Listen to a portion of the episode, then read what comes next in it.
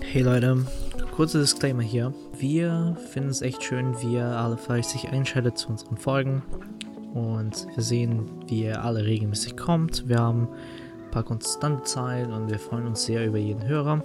Nichtsdestotrotz ähm, eine kleine Bitte, bevor ihr die erste Folge, die aufgenommen wurde in diesem Jahr, bitte nehmt euch die Zeit und folgt uns auf euren Podcast-Apps äh, und bewertet uns da, wo ihr könnt. Und wenn ihr könnt, auch einen Kommentar dazu hinterlassen, denn das hilft super, den Podcast mehr Leuten zu erreichen. Falls ihr den Podcast wirklich mögt, teilt es bitte mit euren Freunden und teilt mit denen nicht nur eure Leidenschaften, aber vor allem unsere Leidenschaft äh, als Community für Filme. Denn ich glaube, wir alle vermissen so ein bisschen die Leinwand. Unser Podcast ist genau dazu da. Wir sind ein Filmemacher und ein Filmliebhaber und es gibt nichts Besseres, als Filme zu sehen und darüber zu reden. Und das ist eine Leidenschaft, die sowohl mir, Kai und euch Zuhörern da draußen geht. Es gibt noch viel, viel, viel mehr. Und äh, wir lieben es, vor allem mit euch darüber zu sprechen. Deswegen würde ich mich sehr freuen, wenn ihr uns dabei helfen könntet, das Community zum Wachsen zu bringen. Und teilt auch gerne mal Ideen, Filme, die ihr von, äh, also wirklich Kommentare wie, welchen Film wollt ihr denn, dass wir mal anschauen? Wen, welchen sollten wir anschauen? Oder wie, wie habt ihr ähm, diesen Film empfunden? Also, guter Kumpel von mir, der Konrad, hat auch schon mal sehr viel gerade über Grand Budapest Hotel und Tenants Guest mit mir geredet. Und ich würde sehr freuen, wenn ihr unseren Podcast hört und die Filme auch gesehen habt, teilt doch gerne mit, wie ihr, sei es den ersten Watch ähm, gehabt habt oder auch einen Rewatch wegen dem Podcast oder ähm, Aspekte, die wir vielleicht vergessen haben. Teilt uns die gerne mit. Uh, unsere DMs, unsere Kommentare, unsere Social Media Netzwerke findet ihr überall in den Showbeschreibungen. Lasst also gerne bitte einen Kommentar da. Wir freuen uns auf ein Gespräch mit euch und würden gerne mehr Kontakt mit euch auf den Folgen auch einbringen. Also, in dem Sinne, viel Spaß mit der neuen Folge von Männer, die auf Leinwände starren. Moin Moin, was geht? Und willkommen bei den Männer, die auf Leinwände starren. Die erste aufgenommene Folge aus 2021. Yeah. Oh yes. Na Kai? Na? Ist Jahr gerutscht? Wir haben uns ja. Ruhig, weißt du, sehr äh, ruhig. Weißt du, es ist 31. Januar, mir fällt gerade auf, wir haben wortwörtlich seit Ende des Jahres nicht, nicht mehr wirklich geredet, gerade so hier und da mal wieder irgendwie geschrieben, eine Runde Schach zusammengespielt. Mhm. Aber ich war so im Chaos, dass ich wirklich. Ich, ich wollte gerade sagen, also es ist ja jetzt nicht so, als ob wir da keinen Bock drauf gehabt hätten, sondern äh, ist ja eigentlich schon ganz gut, wenn du mit einem guten Arbeitspensum, ja gut, sagen wir es mal Ja. so, du könntest ein bisschen ruhiger machen, das wäre auch nicht schlecht, aber es ist ja gut, wenn du Arbeit hast. ja, Oder wenn halt- wir beide Arbeit haben, sagen wir es mal so. Halt, ja, es ist halt immer das Problem, wenn ähm, der Zeitplan ist immer so eng, wenn eine Sache schief geht, dann boom, hängt alles. Hängt Mhm. alles. Und ich erinnere mich noch, wir wollten ja, wir haben ja sehr viel aufgenommen, wollten alle so rechtzeitig zu Weihnachten rausbringen und ich so, ja Kai, es ist was schiefgelaufen, ich muss eine Woche noch weiter in diesem Projekt arbeiten. Ich werde keine Zeit finden, das zu enden. Oh Mann, Das das ist so ist kein sad, Ding. Alter. Ja, ja, krieg, krieg, kriegen unsere Premium-Zuhörer trotzdem zu hören. Mhm. Heben wir für die nächste Weihnachtsfolge auf, wa? Vorproduziert um ein Jahr, Ja, alles ja. klar. Genau, vorproduziert vor einem Jahr. Nein, nein, nein, das kommt alles auch noch da äh, mit äh, sehr netten Disclaimer. Mhm. Ähm, die, die das hier gerade hören, haben wahrscheinlich die Folgen schon gehört. Das kommt ja im Nachhinein. Aber Stimmt. ähm, ja, also für, für die, die es äh, irgendwie übersprungen haben und nicht mitbekommen haben, wir haben einige Folgen aufgenommen im Vorlauf, weil wir eigentlich ordentlich ähm, mehr produzieren wollten, aber wie es halt dann immer so ist, man produziert vor und dann, oh shit, ich muss irgendwie noch Zeit zu Ende finden und dann fangen die Sachen schief zu laufen. Und ja, also ich hatte eigentlich, man, ich hatte zwei freie Tage seit, seitdem, so wo ich mir einfach gesagt habe, ich nehme jetzt die zwei Tage. Äh, ansonsten war alles im Chaos von äh, eigenen Projekten, Jobs und so weiter und so fort. Und bei Kai lief es eigentlich genauso, nur es bringt halt nichts, wenn, weil Kai die Podcasts nicht edit, das ist mein Job. Kai ist nur dafür da, dass er das Wissen mitbringt und euch bei Social Media unterhält. Meine So, Stärken liegen eindeutig woanders. Ja. ja ich, ich, ich arbeite, Kai unterhält euch. Er bringt die Comedy rein. Oh Gott. ich weiß nicht, ob das eine gute Sache ist, aber. Na. ähm, nichtsdestotrotz, ähm, ich hoffe, ihr seid auch ganz gut ins neue Jahr gerutscht. Also, na, jetzt hat auch die LEC-Season wieder angefangen. Ich bin vollkommen beschäftigt. Äh, nebenbei arbeite ich ja weiterhin an meinen Kurzfilm, den ich hier gedreht habe. Und das war. Boy, war das ein Chaos. Deswegen. Tja, aber ohne groß was für die Leute zu spoilern. Ich habe ja schon ein paar Einblicke bekommen. Und ja, das sieht schon verdammt gut aus. Ja, also, also, die Bilder da kann man sich auf jeden Fall, Fall schon mal drauf in Vorfreude starten. Ich konnte jetzt erst vor ein paar Tagen überhaupt mal reinschauen, weil mein PC packt das RAW-Footage nicht. Eieiei. Ja, ja, ich musste das mit Proxys machen und äh, ja, sieht toll aus. Und dann habe ich gemerkt, wir haben mir keinen Scrap-Sound aufgenommen. Ich so, fuck. Also Scrap-Sound, für die, die es nicht wissen, ist, wenn die Kamera halt ein eingebautes Mikro hat, nur zum Sinken. Und das war warum auch immer ausgeschaltet. Ja, ja. darfst du das schön per Hand machen. Ja, darf ich schön per Hand machen. Nicht schön, nicht schön. Ähm, das ist halt doof, weil ein paar Mal habe ich halt keine Klappe geschlagen, weil die Kamera so aufgestellt war, dass ich da nicht hinkam. Ah. Ähm, ja, das heißt, ich darf schön für meinen Editor noch ein bisschen was vorbereiten. Nichtsdestotrotz, äh, ab dieser Woche geht der Schnitt los. Yay. Oh, was meinst du, wie lange wir das brauchen? Boah, mindestens einen Monat. krass. Das ist also, schon übel. Also nur, wenn, nur der Schnitt so, ne? Wenn man dann mal sieht, wie viel Zeit dann verschiedene Schritte beanspruchen, dann ist das eine in drei oder zwei Tagen fertig und das andere braucht dann einfach gnadenlos vier Ja, das ist schon krass es, es, liegt halt auch einfach daran, wir arbeiten ja auch nur mit Leuten, die halt selbstständig sind und halt mhm. Profis sind. Das heißt, solche Projekte werden am Wochenende gemacht. Und unter der Woche verdient jeder halt sein Geld so. Ne? Ja, ja. Deswegen ähm, kommt es halt dann immer, dann ist es halt immer langsamer, kommt es langsamer voran. Äh, wir werden natürlich jetzt leider auch ein bisschen Probleme mit Festplatten, die abgestürzt sind, deswegen sich das Ganze schon um zweieinhalb Wochen verzögert hat. Ich erinnere mich. Ähm, deswegen. Leute, das, macht mehr Backups. Ja, ey, vor allem am Set, das ist so traurig. Wir, gut, ne, also ich nehme uns, ich kann uns da nicht beschuldigen, weil wir konnten halt keine weitere Festplatte rechtzeitig bekommen. Deswegen haben wir die mhm. genommen, die wir da hatten. Und ja, die waren halt, also das waren frische, die ich neu gekauft habe und die waren halt einfach leider beide defekt. Also kann ich, kann, kannst halt nichts machen, wenn du die halt zwei Festplatten kaufst, sind beide defekt. Und äh, weil ich habe jetzt, ich habe ja das, die Files gebackupt, ne? Drei Tage später ist die Platte wieder abgestürzt. Oh. Also ich habe jetzt drei Backups. Gott sei Dank. Aber dass die Platte halt, nachdem ich das gerettet habe, es wird mir auch angezeigt, dass alles da ist, aber dann gehe ich auf den Ordner mit Footage und da ist nichts. Aber es, die Platte hat 6,5 Terabyte geblockt keine Ahnung. Also kann ich mir nicht erklären, was da, da in der Platte schief läuft, aber es ist klar und deutlich ein technischer Fehler. Aber Gott sei Dank ein Softwarefehler, der ähm, nicht meine ganze Files kaputt gemacht hat. Das ist, das ist das Einzige, was zählt. Also ich gebe das an Amazon zurück und krieg mein Geld wieder und kaufe mir halt eine neue Festplatte. Das ja, halt gut, aber wie gesagt, den Stress hast du ja trotzdem äh, gehabt. Das ja, ist halt genau, immer die Kacke. Genau, aber genau. ich meine, war ja wirklich dann im Anf Anführungszeichen noch der beste die beste Sorte Fehler, die passieren konnte. Ja, das geringe Übel. Aber ja, ähm, wirklich habt immer ein Dead am Set. Das ist das, der Tipp, den ich gebe. Das konnten wir einfach zeitlich und äh, einfach nicht, weil das war. Wir haben uns halt natürlich so spontan, weil wir die Möglichkeit hatten, halt zwischen den Jahren halt einen Film machen wollen. Und wirklich vom 1. bis zum 3. Januar gedreht. Es ist Corona, du kannst nicht einfach so zum Mediamarkt gehen, dir eine Festplatte kaufen, du Amazon wäre nicht rechtzeitig angekommen. Ach, ist war herrlich. Aber naja, hat Spaß gemacht und das sieht gut aus und es wird auch ein toller Film. Ähm, ja, also, äh, geht schon. Also freut euch drauf. Oh okay. ja, auf jeden Fall. Wie, wie war dein Disney Plus Marathon? Disney, ja gut, da habe ich ja jetzt nicht so viel gemacht. Ich, okay, doch, ich habe meine Watchlist abgearbeitet, die ich seit Beginn äh, also seit ich den Account habe, ich habe am ersten Tag oder was die ganzen Filme, die ich mir irgendwann nochmal ansehen wollte, da drauf gepackt und die habe ich jetzt abgearbeitet, die letzten drei Filme. Deswegen weiß ich nicht, ob ich es Marathon nennen würde.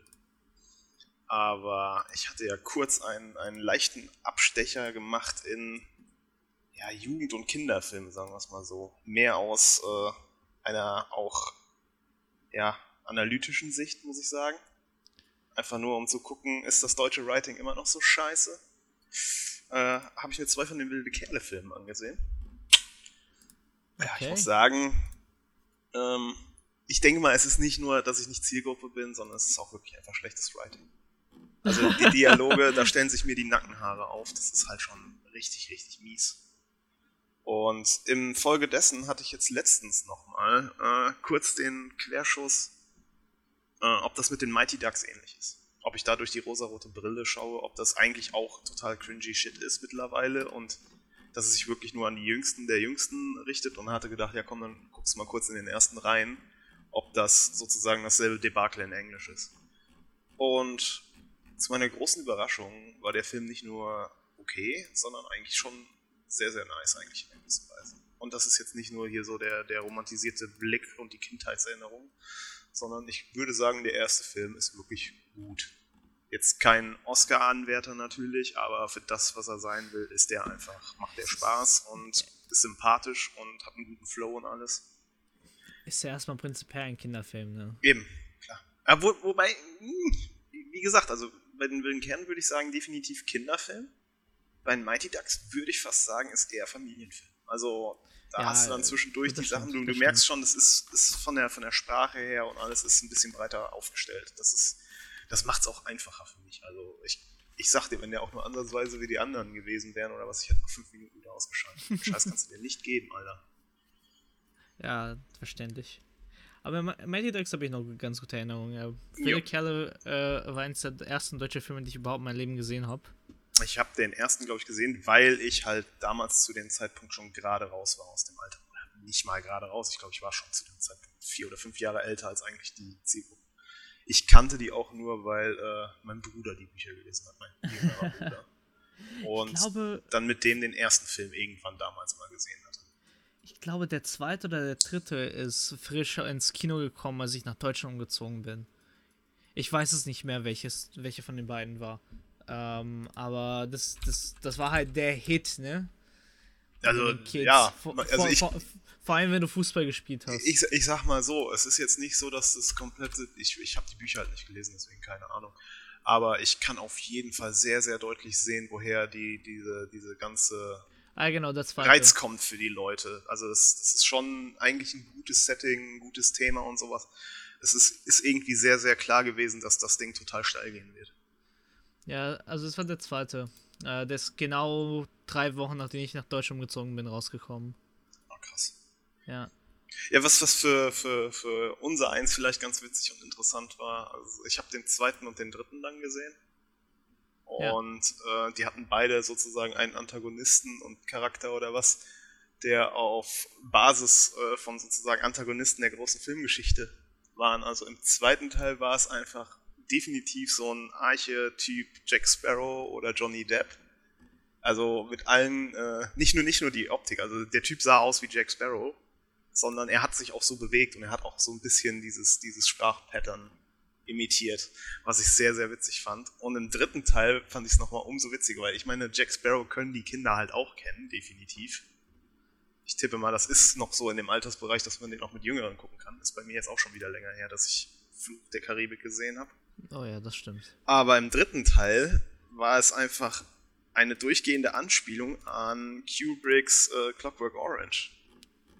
An oh. den Alex-Charakter. Und das ist wiederum was, was die Kinder definitiv nicht treffen werden und was sich dann anscheinend entweder an die Erwachsenen richtet oder einfach, wo, wo man sagen muss, dass der Screenwriter irgendwie ein Fan war und gesagt hat, okay, wir machen jetzt hier den, den Alex. Hat Spaß gehabt so ja, inklusive Gehstock und, und äh, Augen-Make-up. Ich dachte so, okay, alles klar. Da, da, hat jemand wieder was Gutes geschaut. Ja, ja. Ich, bin, ich meine, ich habe jetzt echt nicht weitergeguckt und ich werde es auch wahrscheinlich nicht machen, aber äh, kann mir ja jemand mal sagen, ob es vielleicht noch irgendwann so eine Hannibal Lecter-Version da gibt in dem Film, dann würde ich es mir einfach für den Gag nochmal reinziehen, aber ansonsten, ja, schaut's mit euren jüngsten Kindern, aber weiß ich nicht, macht euch dabei ein Hörbuch an. Oh Mann. Aber gut, das ist doch ein perfekter Übergang zu tolle Kindheitsfilmen. Hm. für nicht so, so große Kinder, aber ich meine, das ist auch ein Film für Kind, groß und klein. Mhm. Äh, denn äh, heute haben wir den nächsten Edgar Wright-Film unserer Edgar Wright-Reihe. Wir gehen halt wirklich chronologisch, ne? Also denn der nächste ist dann The World's End. Ja, ja stimmt. Ich wollte gerade sagen, ne? das ist der, der zwischen den der Trilogie gemacht wurde. Ma machen wir einen Zwischen, äh, Zwischenstopp bei Ant-Man, aber machen auch nur die ersten 30 Minuten? Weil er den aber, auch nicht fertig ja, gemacht hat? Hm. Ich, ich sag mal so, man merkt aber trotzdem auch für den Rest des Films, dass der Input da war. So ist es ja nicht. Ja, ich hab den nicht mal angeguckt, Mann. Ist schwer. Also, also, ich, muss, ich muss aber generell auch sagen, jetzt wo wir gerade so das, das große, breite Schaffen von ihm nochmal ansprechen, ähm, man merkt, dass bei Scott Pilgrim er den Fokus auch wieder in, in, in, der, in seinem Handwerk auf andere Sachen gelegt hat. Also man merkt auch, dass er da irgendwie so seine Talente in einzelnen Filmen auf einzelnen Ebenen fokussiert. Hab ich zumindest das Gefühl. Also während, während äh, die Comedy-Aspekte sozusagen natürlich in der, in der Trilogie, wo er auch selbst alles wirklich geschrieben hat, einen anderen Fokus haben, hat er sich hier mehr auf die Visualisierung von, von der Sache ja. ein bisschen mehr konzentriert. Und ich muss einfach sagen, ich würde behaupten, das ist sein Magnum Opus in Sachen Transitions. Okay, ja, ja, klar. Also, also was Editing angeht, das ist bei Weitem der beste Film. Ja. Also, aber äh, da, darauf, das lasst man nicht davor wegnehmen. Also, erstmal, falls ihr es noch nicht gecheckt habt und noch nicht im Titel gelesen habt, wir reden heute über Scott Pilgrim versus the World. Oder in, ich glaube sogar offiziell ist Against the World, ne? Ja, gegen die, gegen die, warte, Scott gegen Pilgrim den gegen Welt. den Rest der Welt. Ja. Sorry. Sorry. Yep, yep. Ich habe die Blu-ray hier liegen. Ähm, und ich. Ja. Ich wollte mir jetzt nochmal eine Blu-ray besorgen davon. Ich habe selbst keine, mein Bruder hat eine. Und ich habe tatsächlich alle Edgar Wright-Filme inzwischen auf Blu-ray. Ja, aber ich wollte, das ist halt einer auch meiner Lieblingsfilme, muss man einfach sagen. Deswegen, da will ich dann jetzt nicht einfach die 0815 Standard Blu-ray fürs Regal haben.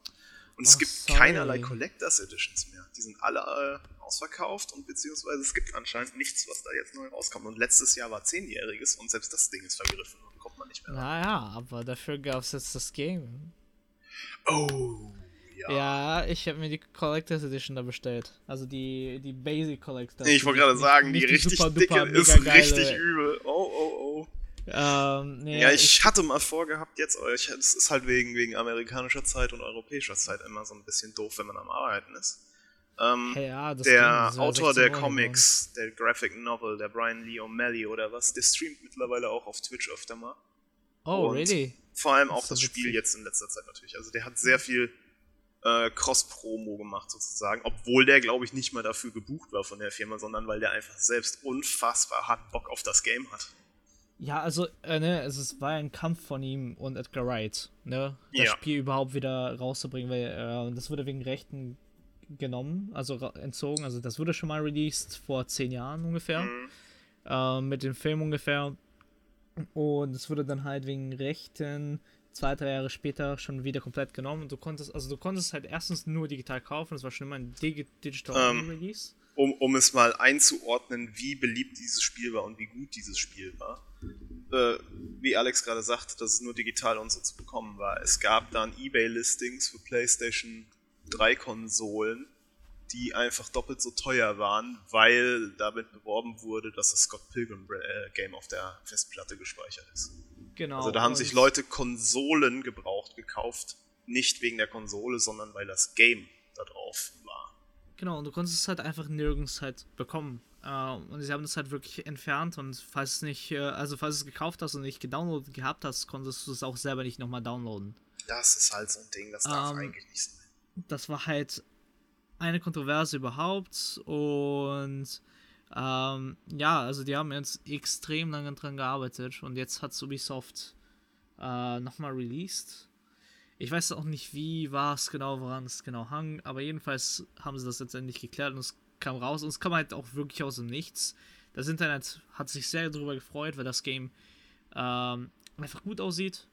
Oh ja. Einfach ein klassischer Jump'n'Run Arcade Game ist, so beaten up. Side Scroll Fighter, so. Genau, genau. Und ähm, Leute haben sich mehr gefreut und es kostet auch nicht so viel. Es ist, glaube ich, 20 Euro oder sowas. Ja, absolut in Ordnung. Also, äh, Ich glaube, bei dem Game, wenn sie 40 Euro nehmen würden, würde sich da auch keiner beschweren. Das ist so krass. äh, also von daher haben sich die Super Leute vor fair. allem wieder gefreut, dass sie das äh, endlich mal spielen konnten.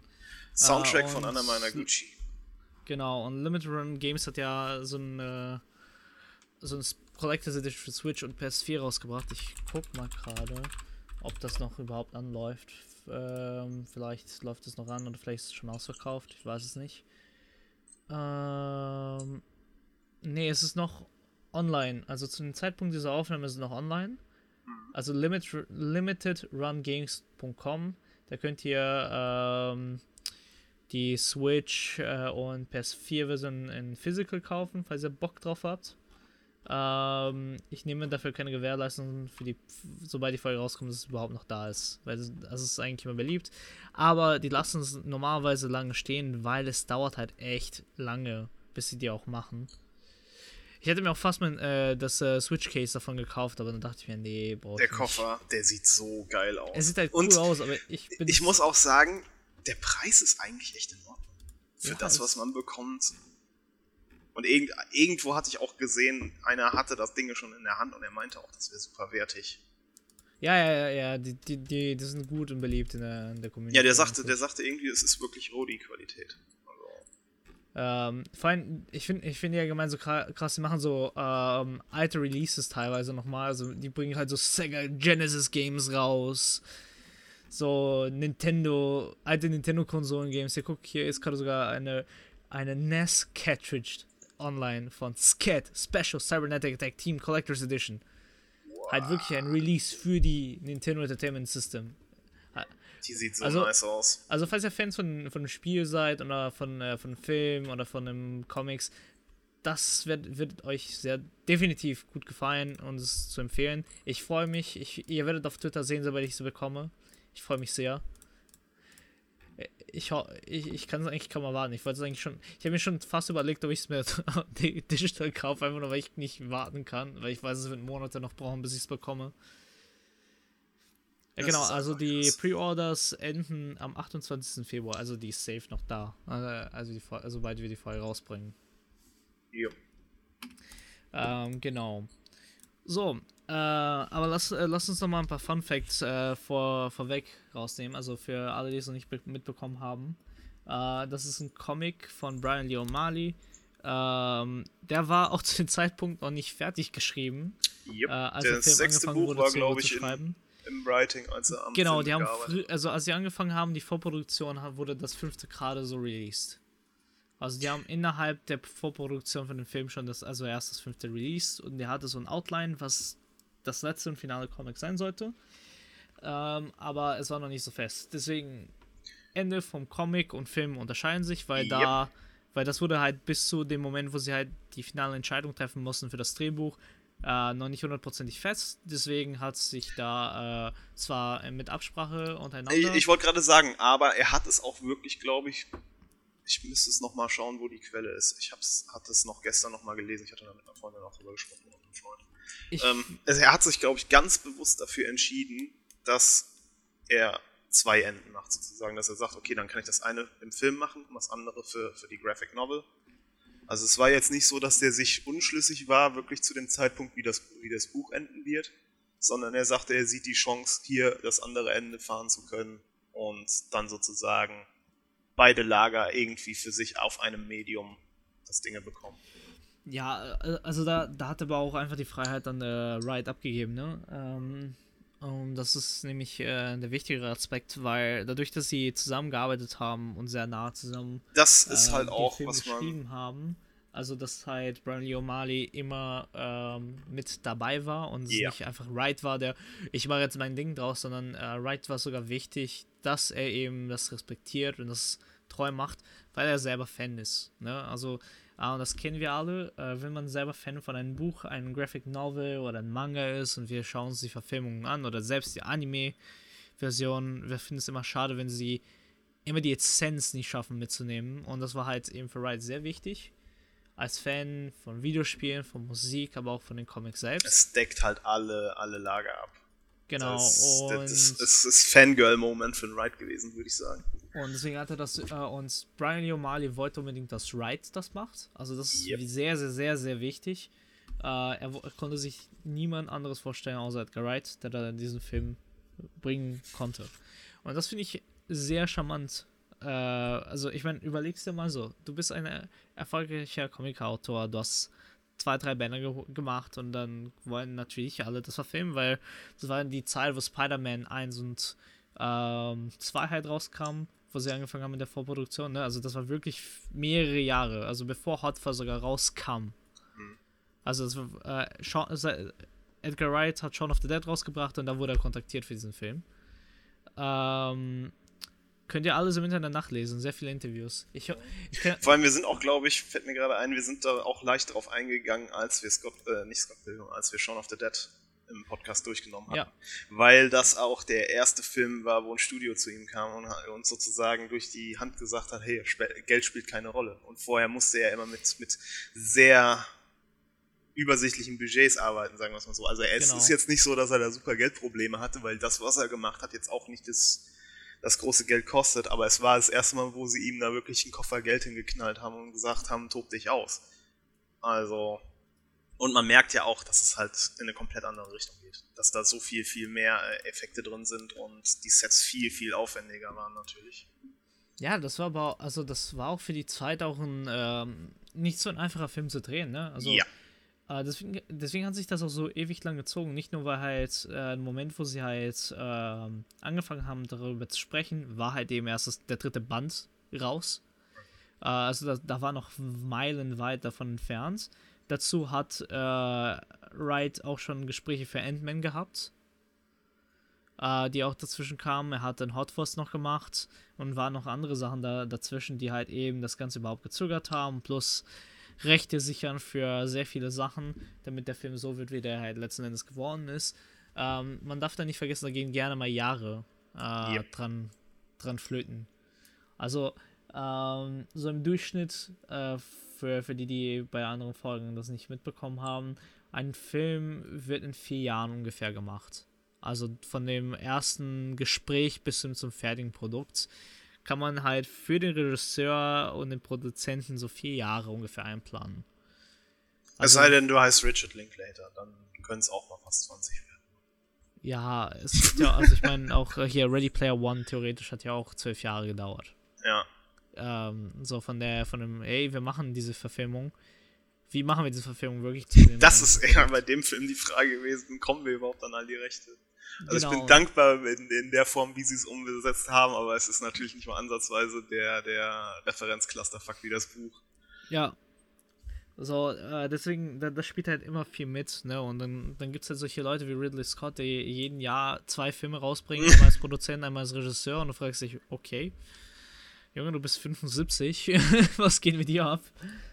Ähm, also, es, gibt halt, es gibt, es, gibt halt so Leute, die, die produzieren, dann gibt es ja dann auch noch so Sachen. Ähm, Scorsese war das, glaube ich, auch so ein Teil, dass der immer so zwei, drei äh, Projekte aufgeschwatzt bekommt oder sozusagen er sagt, okay, ich mache jetzt für die Studios zwei, drei Filme und dafür geben die Studios ihm dann die Finanzierung für, für Dinge, was er dann machen will.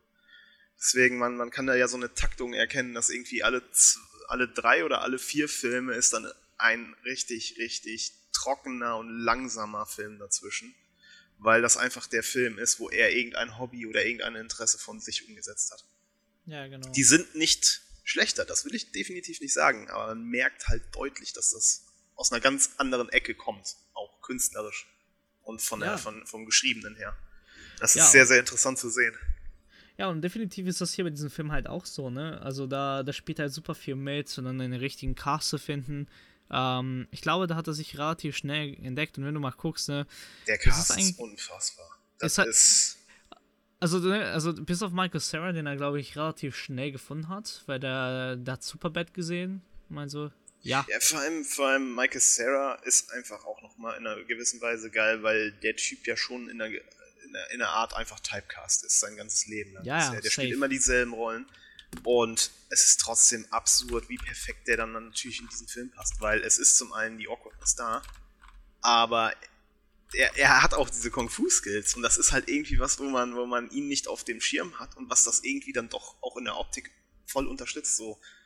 Also ich erinnere mich dran, als damals der, der erste Fight dann losgebrochen ist und das, was ist jetzt los? Weil es einfach so ein Schlag vors Gesicht war. Von der Erwartung, die, die nicht da war, dass das jetzt passiert und vor allem auch von dem Typen, wie er sich die ganze Zeit gibt, dass er dann auf einmal äh, austeilen kann. Ja. Also es täuscht den, den Zuschauer einfach perfekt.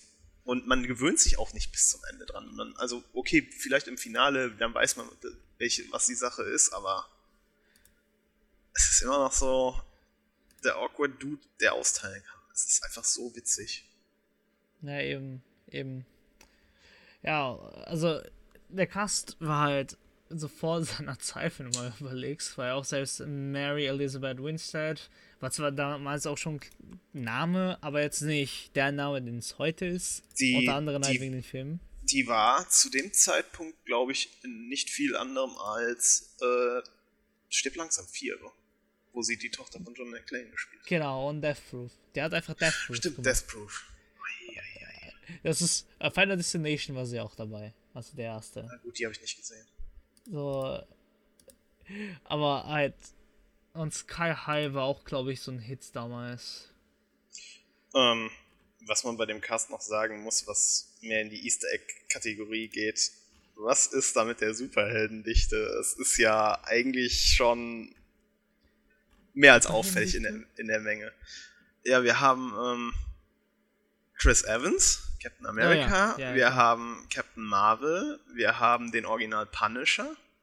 Ja. Also irgendwie so der, der halbe Cast ist später irgendwie äh, MCU gegangen. Wir haben ähm, Todd Ingram, also der Vegan X, was ist das, die Nummer 3, ja. äh, ist äh, Brandon Ruth, also Superman nachher.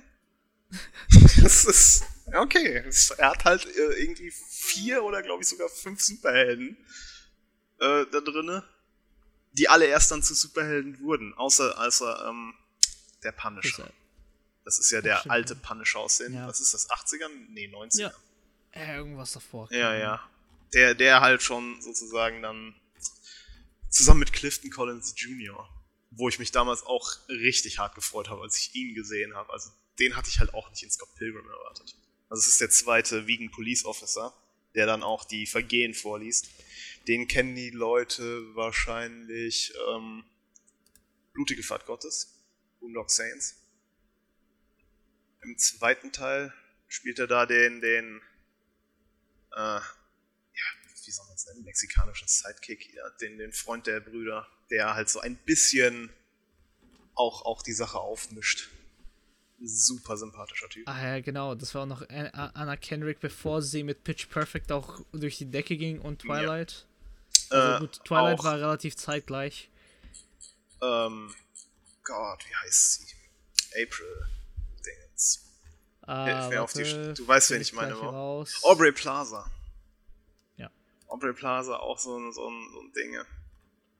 Ähm, wo ich auch einfach sagen muss, mit einer meiner Lieblingsperformances im Cast ist Kieran Culkin. Ähm, Wallace Wells. äh, Scott's Roommate, einfach auch, also ich habe die, die Graphic Novel auch gelesen und ich muss einfach sagen, der ist einfach so dermaßen on point, das ist krass. Das ist einfach total krass, als ob der aus der Seite rausgesprungen ist. Ähm, ja, einer der Culkin-Brüder, der war auch selber ähm, mit seinem natürlich noch etwas bekannteren Bruder in äh, Kevin allein zu Hause. Da hat er auch schon einen Bruder von Kevin gespielt. Was natürlich Ja. dann Sinn macht, wenn die auch im richtigen Leben Brüder sind. Echt? Mhm. Habe ich noch nicht von gehört. Komisches Konzept. Ja. Und man darf auch nicht vergessen, ähm, Wes Andersons Lieblings-Jason Schwarzman. Ja, Also das ist eigentlich vom Cast her sehr witzig, dieser Film, wenn du mal überlegst. Es, sind, es ist alles so verteilt, aber irgendwie alle hatten kurz danach so Peak-Erfolg erreicht. Mhm. Alle irgendwie ist- den Sprung gemacht. So, so nach dem Motto, so, ey, Leute, kommt aber zusammen, lass uns mal richtig Spaß haben, bevor, ihr, bevor Hollywood euch wirklich entdeckt. Das ist so krass. Es ist so krass. Äh, ähm, schon- einer schon meiner witzig. Favorites ist auch noch drin, aber das hatte ich irgendwie komplett vergessen, bis ich jetzt nochmal in die Castliste geschaut habe. Bill Hader. Bill Hader war dabei? Ja, als The Voice. Also der hat halt hier die Erzähler, äh, die, die Ansagerstimme gemacht, die Videogame-Dingens. Ah. Es ist so krass, wo. Ja, weißt du, ich habe mich so lange und so viel mit diesem Film beschäftigt, aber das hatte ich irgendwie total übersehen. Ja. Ah. Weiß Weißt du, ich, ich habe auch gerade, ich, ich habe keine Ahnung, wie oft ich schon diesen Film mehr geguckt habe, ne? Also, ich habe auch ist- überlegen wollen, also ich bin jetzt bestimmt bei 15, 16 Mal oder so. das ist ja erst zwei Jahre her, dass ich meine Bachelorarbeit geschrieben habe, ne? Und da hatte ich ja über diesen Film zum Teil geschrieben, weil das meiner Meinung nach der erste, die erste wirklich erfolgreiche Videospielverfilmung überhaupt ist und bis se- seitdem immer noch die einzige, die es schafft, äh, was Videospiele sind, auf die Leinwand zu übersetzen. Mhm. Und ich habe ja damals schon sehr viel diesen Film angeguckt. Und ich habe jetzt bei diesem Rewatch ähm, gefühlt schon zehn Dinge entdeckt, die ich mir noch nie, noch nie bemerkt hatte bei diesem Film. Also, es ist ein Easter Egg 1.10. So, super. Einfach, einfach klasse. So, genug generdet über nervige und lustige Fun Facts. Wollen wir auch mal über den Film reden? Ja, Äh, können wir. es, ist, es, es ist mal wieder so eine Folge, wo wir einfach erstmal so eine halbe Stunde rumgenerdet haben und dann erst über den Film anfangen zu reden. ähm, ist okay. auch die Frage, wo fangen wir an? Ich meine, klar fangen wir vorne am A. Fangen Kurze wir Summary. Machart, Was- machen wir Inhalt, ja, mach Inhalt. wa- wa- was ist, äh, was ist der Film? Scott Pilgrim Against the World ist äh, die Story von Scott, der sich äh, in die wunderschöne Ramona ähm, verliebt. Nur damit sie daten können, muss er erstmal ihre Ex-Freunde in den Kampf besiegen. Und das sind da ganze sieben Stück. Die Nee, League of. Evil, Evil Axis, Ja. die einfach auch organisiert sind. Also Ankündigung des ersten Fights auch per förmlicher E-Mail. Falls du sie nochmal datest, müssen wir um ihre Liebe kämpfen. Also, ach, This is boring. Vollidiot, Spam. Klick, weg. Ja.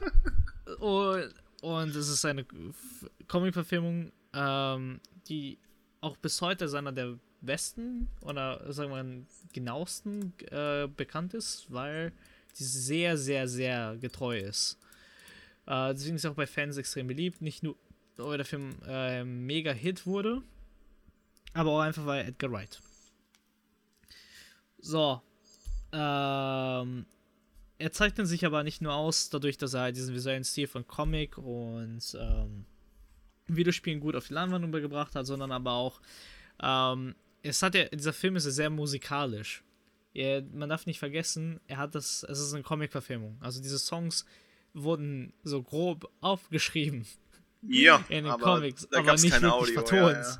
Also er hat, ähm, er ist, also der Film geht äh, aber auch sehr, sehr realistisch für die Songs, weil ähm, er Bands, die, die er befreundet ist, dazu geholt hat, um die Songs dafür zu machen. Es ist Und, äh, komplett Sich auch krass. ein paar Lizenzen für, für ein paar bekannte Töne und äh, Soundtracks aus Super NES, also Super Nintendo Klassiker, sich besorgt hat. Und damit hat er die Welt kreiert, die wir kennen. Aber ja, ich glaube, wir fangen mal mit dem Wichtigsten an, oder? Ja. Was ist deiner Meinung nach überhaupt das Wichtigste? Weißt du, es ist. es äh, würde ich ja fast schon wieder anfangen, den Film zu, äh, zu zitieren. In der ersten Szene, wo ähm, er die, seine Freundin dann mitbringt zum, zum, zur Probe und wo Young Neil dann sagt, das ist kind of a heavy question. Passt hier auch wieder perfekt. Ah, Weiß ich nicht. Also, Okay, wenn, okay, wir, wollen ja vorne machen- anfangen und ich würde einfach mal sagen, es, es fängt. Title Sequence? Die Title Sequence, genau. Und auch halt ähm, der, der Zoom-Out mit dem physischen Set, mit dem 30 Ja, Meter langen. Wohnzimmer. Oh ja, das, Einfach, okay, okay. what Für, the für, mich, fuck? für mich erstmal das erste überhaupt, was zu diesem Film gehört, ist halt natürlich das Pixel Universal. Ja! Logo. Stimmt. Das- Sowohl der Sound als auch der Erdball pixelated. Ist- What the also, fuck? es ist so in tune mit dem Visual Concept. So, wahrscheinlich ging er so hin, so Leute, wie wär's? Ich habe eine Idee für unseren Film. Alle Executives sitzen da so, ja, was ist denn deine tolle Idee? Wir machen das Universal Logo in Pixel Art mit 8-Bit Sounds. Alle gucken wahrscheinlich so, hey, das kann doch nicht dein Ernst so sein. Doch, doch, doch, hear me out. Er, er, er drückt auf Play. Alle so, wow, okay, verstanden, take it. ja, es war definitiv nicht so, aber ähm, allein das, um halt in den Mut vom Film halt rüberzubringen, ist halt so wichtig, ne? Hm. Also es ist halt wirklich ähm, von Anfang an durchkonzipiert. Und ja, dann kommen wir halt wirklich gleich zu der, äh, zu der Title Track. Äh, übrigens, der Song wurde von der Band Beck geschrieben. Falls das keinem bekannt ist. Ähm, Edgar Wright hat sehr viele Videos für die auch äh, Regie mm. geführt. Und äh, also, also Freunde und Kollaboratoren seit Jahren. Man muss ja sagen, warte mal, wie war es denn jetzt? Also es ist generell, es ist ja der Radiohead-Producer mit heftig beteiligt gewesen, ja. so als genereller Input und kreative, kreative Hilfe. Und dann, äh, ja, die Sache ist die, er hat einfach wirklich, glaube ich, für jede einzelne Band oder jeden, jeden Music Act, der einzeln auftritt in der Dingens, jemand anderen auch bereitgestellt. Also wir haben Beck, der, äh, oder die für Sex Bob Omb die Musik gemacht haben und die da ein bisschen bei der Hand genommen haben. Die Darsteller, ich glaube, bis auf einen hatten alle vorher keine Erfahrung und kein, kein Instrument gespielt. Die haben es für den Film gelernt und haben es dann auch im Studio eingespielt. Das heißt, den Soundtrack, den live gespielten Soundtrack in Anführungszeichen für die Szenen, haben die dann im Studio eingespielt, damit sie das im Film verwenden konnten. Weil die halt äh, natürlich dieses leicht Amateurhafte mit drin haben wollen. Und es dann einfacher war oder gesagt haben, es ist natürlich geiler, wenn das dann original von den ja, Leuten Es muss halt rough klingen, ne? Richtig. Ähm, Metric hat äh, für The Clash at Demon Head die Musik mitgemacht und auch ähm, Envy Adams, also Scott's Axe, auch ähm, das Stage Outfit und die Stage Presence oder was lehnt sich an die, die Sängerin von Metric an. Was auch da noch eventuell witzig ist zu sagen, ähm, das Lied, was sie performen bei dem Konzert im Film, ist ein Metric Cover. Also das ist dann kein extra neu geschriebener Track gewesen, sondern Metric hat gesagt, hey, wie wäre es, wenn ihr das und das von uns spielt? Und ich glaube, dieses Cover ist mittlerweile beliebter als das Original. Also ich glaube, die ganzen YouTube-Videos, man müsste das jetzt nochmal checken, aber ich glaube, die, das, das, die Metrik-Original-Variante, okay, die ist schon geil, aber das Scott Pilgrim-Ding ist komplett durch die Decke gegangen mit äh, Brie Larson als Vocals. Hello, my friend. Friend es, of ja, friend. es ist so gut. Was will man mehr? Es ist unfassbar, was, was, was da einfach auch alles reingeht. Und was du vorhin gesagt hast, auch an äh, noch Original-Pieces von anderen Sachen. Ähm, ja, was da es, erwähnenswert ist. Ich wollte gerade sagen, der, ah. ähm, der musste einen Brief an Nintendo schreiben, wo er auch sich emotional komplett ausgelassen hast, von wegen, dass es so ein Wiegenlied der Kindheit wäre oder was. Ähm, der Zelda-Soundtrack oder sowas, damit der, welcher Track ist denn das nochmal? Das ist hier von dem, Link's von dem Awakening Title Team. Äh, also nee, super viele ich, Töne auch davon. Das ist hier in der, in der, in der Pinkel-Szene, in dem Bathroom, wo er dann später auch, ah, auch die Transition, ist, äh, wo wir auch noch drüber reden. Hard Container, Hard Container. Ja, genau, das ist hier, hier äh, Well-Dingens, genau. Uh, übrigens, also falls alle wissen wollen, das sind eigentlich alle Songs von Link's Awakening und uh, A Link to the Past. Und Nintendo ist dafür bekannt, bei sowas grundsätzlich Nein, Nein zu sagen. Also mir fällt jetzt gerade ja, akut auch aus dem Hinterkopf, ich wollte eigentlich nochmal googeln vorher. Mir fällt kein anderer ein, der irgendwann mal Rechte hatte, in einem Film original Nintendo Score zu benutzen, wenn nicht Nintendo eh irgendwie beteiligt war. Also, es also, ist. Äh, Regel Nummer 1 mit Nintendo. Wenn Nintendo die Rechte hat und du brauchst sie oder du willst sie. Dann hast du Pech gehabt. Hast du Pech gehabt. Also, ja. äh, also für, für alle, die irgendwie mit E-Sport zu tun haben, haben wir bestimmt yeah. schon tausendmal gehört, wie Nintendo Events von der Community-Leuten oder zu, zumindest Free Smash, Zeit. Ja, genau. Äh, ne, nicht. Ultimate sind nicht die, die am meisten leiden, sind die Mini-Community, wo Leute, also die Community selber eine Lösung dafür gefunden hat, das, den Gamecube-Klassiker online zu spielen und Nintendo sagt einfach trotzdem nein.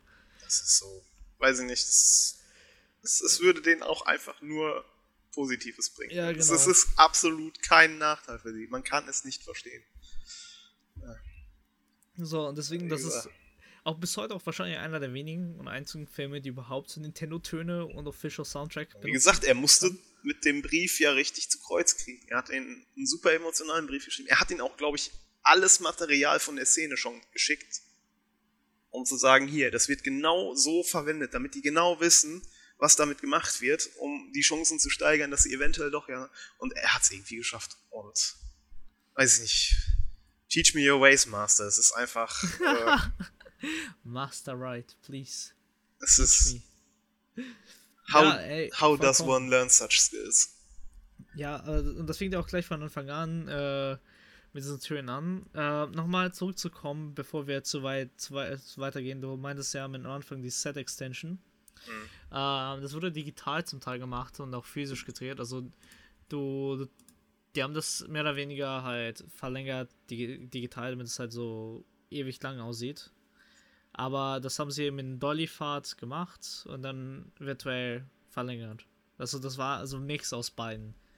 Also so ewig lang kannst du es nicht machen. Also das war teilweise Studio, also es war halt im Studio gedreht. Anders kannst du das nicht machen. Aber auch einfach absolut perfekt, wie, das Hand in Hand mit den Title Cards dann geht. Das ja. Auch, dass sie da dann wieder so super klassische Title Cards genommen haben. Das hattest du zu dem Zeitpunkt auch wieder eher sein. Jetzt mittlerweile habe ich das Gefühl, sieht man es mal wieder öfter aufploppen hier links und rechts in einzelnen Filmen. Also man darf nicht vergessen, dass halt äh, zu der Zeit, wo der Film rauskam, war auch, sagen wir mal, Motion Graphics nicht so in der Mediengestalter-Ausbildung so weit vertreten, wie es heute ist war einfach Zugang zu Computern, die das halt machen konnten, auch noch relativ äh, neu waren. Also ne, man darf nicht vergessen, der Film ist aus 2012. Ähm, das 2010. Heißt, äh, oh ja, 2010. Äh, Warum komme ich auf 2012? Egal. Ähm, so, das ist eine Zeit, wo auch nicht, sagen wir mal, YouTube ähm, in war, Video-Essays zu machen und so mit Motion Graphics leicht zugänglich waren, auch durch Templates online. Es war halt eine Zeit, wo du eigentlich alles aus, Hand, aus der Hand machen musste. Und du brauchtest einen PC, PCs zu der Zeit waren teuer und vor allem überhaupt Zugriff zu sowas zu haben, war halt eher Mangelware. Ähm, das heißt, das war auch was komplett Frisches und Neues, äh, was man im Film auch zu der Zeit mit solchen Budgets halt auch nicht hatte. Es war auch eine Zeit, bevor Superheldenfilme auch geboomt haben, da muss man auch mal erinnern. Da ist gerade mal Iron Man 1 oder 2 rausgekommen. Ja, was war 1, 8 war. Ja, genau, also ich war Iron Man 2 auch schon draußen. Ja, genau, Iron Man 2 kam im selben Jahr raus. Oh, krass. Also, ne, das war alles bevor, ähm, So an der Wiege, an der, an der Geburt des, des, der Renaissance dieses Genres, sagen wir es mal so. Genau, und dann hast du halt gleich so zwei komplett unterschiedliche Wege gesehen. Also der klassische Summertime Blockbuster, Feel Good Film mit äh, MCU und dann hast du halt diesen etwas künstlerischen Approach mit Edgar Wright halt gehabt. Äh, lustigerweise, das Mainstream zu der Zeit war natürlich dementsprechend bei, bei Iron Man. Einfach wegen dem Hayden selber und Robert Downey Jr. Aber halt äh, von Anfang an war das Internet eher auf Edgar Wright Seite und mochte den Film halt eigentlich mehr. Schon immer. Einfach weil er nicht nur äh, getreu also sehr, sehr, sehr getreu ist, aber ähm, das eine ist eine Umsetzung hat. und das hier ist halt auch eine komplette Liebeserklärung an die Genres jeweils. Genau, genau. Und ähm, ja, also zum visuellen Stil gehört natürlich nicht nur der Look dazu, aber äh, das hast du ja schon mal erwähnt, die Transitions. Oh ja. Der Film fühlt sich an wie ein Comic Stripe. Also du gehst von Szene zu Szene, also wirklich, als würdest du halt von Kästchen zu Kästchen dich durchlesen und die Transitions sind halt teilweise eben aus den Comics selbst übernommen. Äh, diese ewig lange Transition mit dem äh, Zoom, wo er vor Nice Schule steht, dann, das ist, das ist ja wortwörtlich so ein Comic da. So, und äh, solche Sachen hat halt Edgar Wright halt versucht so möglich zu machen und zu übernehmen, weil das halt einfach das Gefühl verstärkt. Und wenn du halt diese ersten 30 Minuten von diesem Film guckst, bumm, das, das fließt einfach am Stück. Einfach weil das so gedreht das, das ist. ist das ist halt nochmal, das muss man glaube ich auch nochmal ganz genau sagen. Es ist nicht flashy. Das ja. ist halt überhaupt auch nicht der Punkt, sondern es ist vom Flow her absolut perfekt und es ist so natürlich eingebettet. Der der verarscht dich. Der verarscht dich einfach, weil du merkst es nicht. Es ist so gut, dass du es nicht merkst, erst wenn du drauf angesprochen wirst. Es ist ja, einfach genau. so komplett natürlich gehalten, als äh, alles geht nach rechts im Flow, damit du genau wie beim Comic-Lesen dieselbe Reihenfolge hast. Dann, wenn überhaupt noch eine zusätzliche Richtung reinkommt, dann nach unten. Das ist ja auch noch, äh, wie du sagtest, dann äh, die Schulszene, die Transition, ist ja auch nochmal das perfekte Beispiel. Weil er swipet dann erst nach rechts aus dem Bild heraus und folgt dann dem Sound der Schulklingel in einem Bogen nach unten. Genau. Es ist. Ja, äh, also all, all, diese Sachen sind ja so geplant gewesen und auch so gescriptet und storyboardet, damit es halt auch machbar ist. Aber man darf halt nicht vergessen, man hat sowas in der Form noch nicht gesehen gehabt yep. zu der Zeit.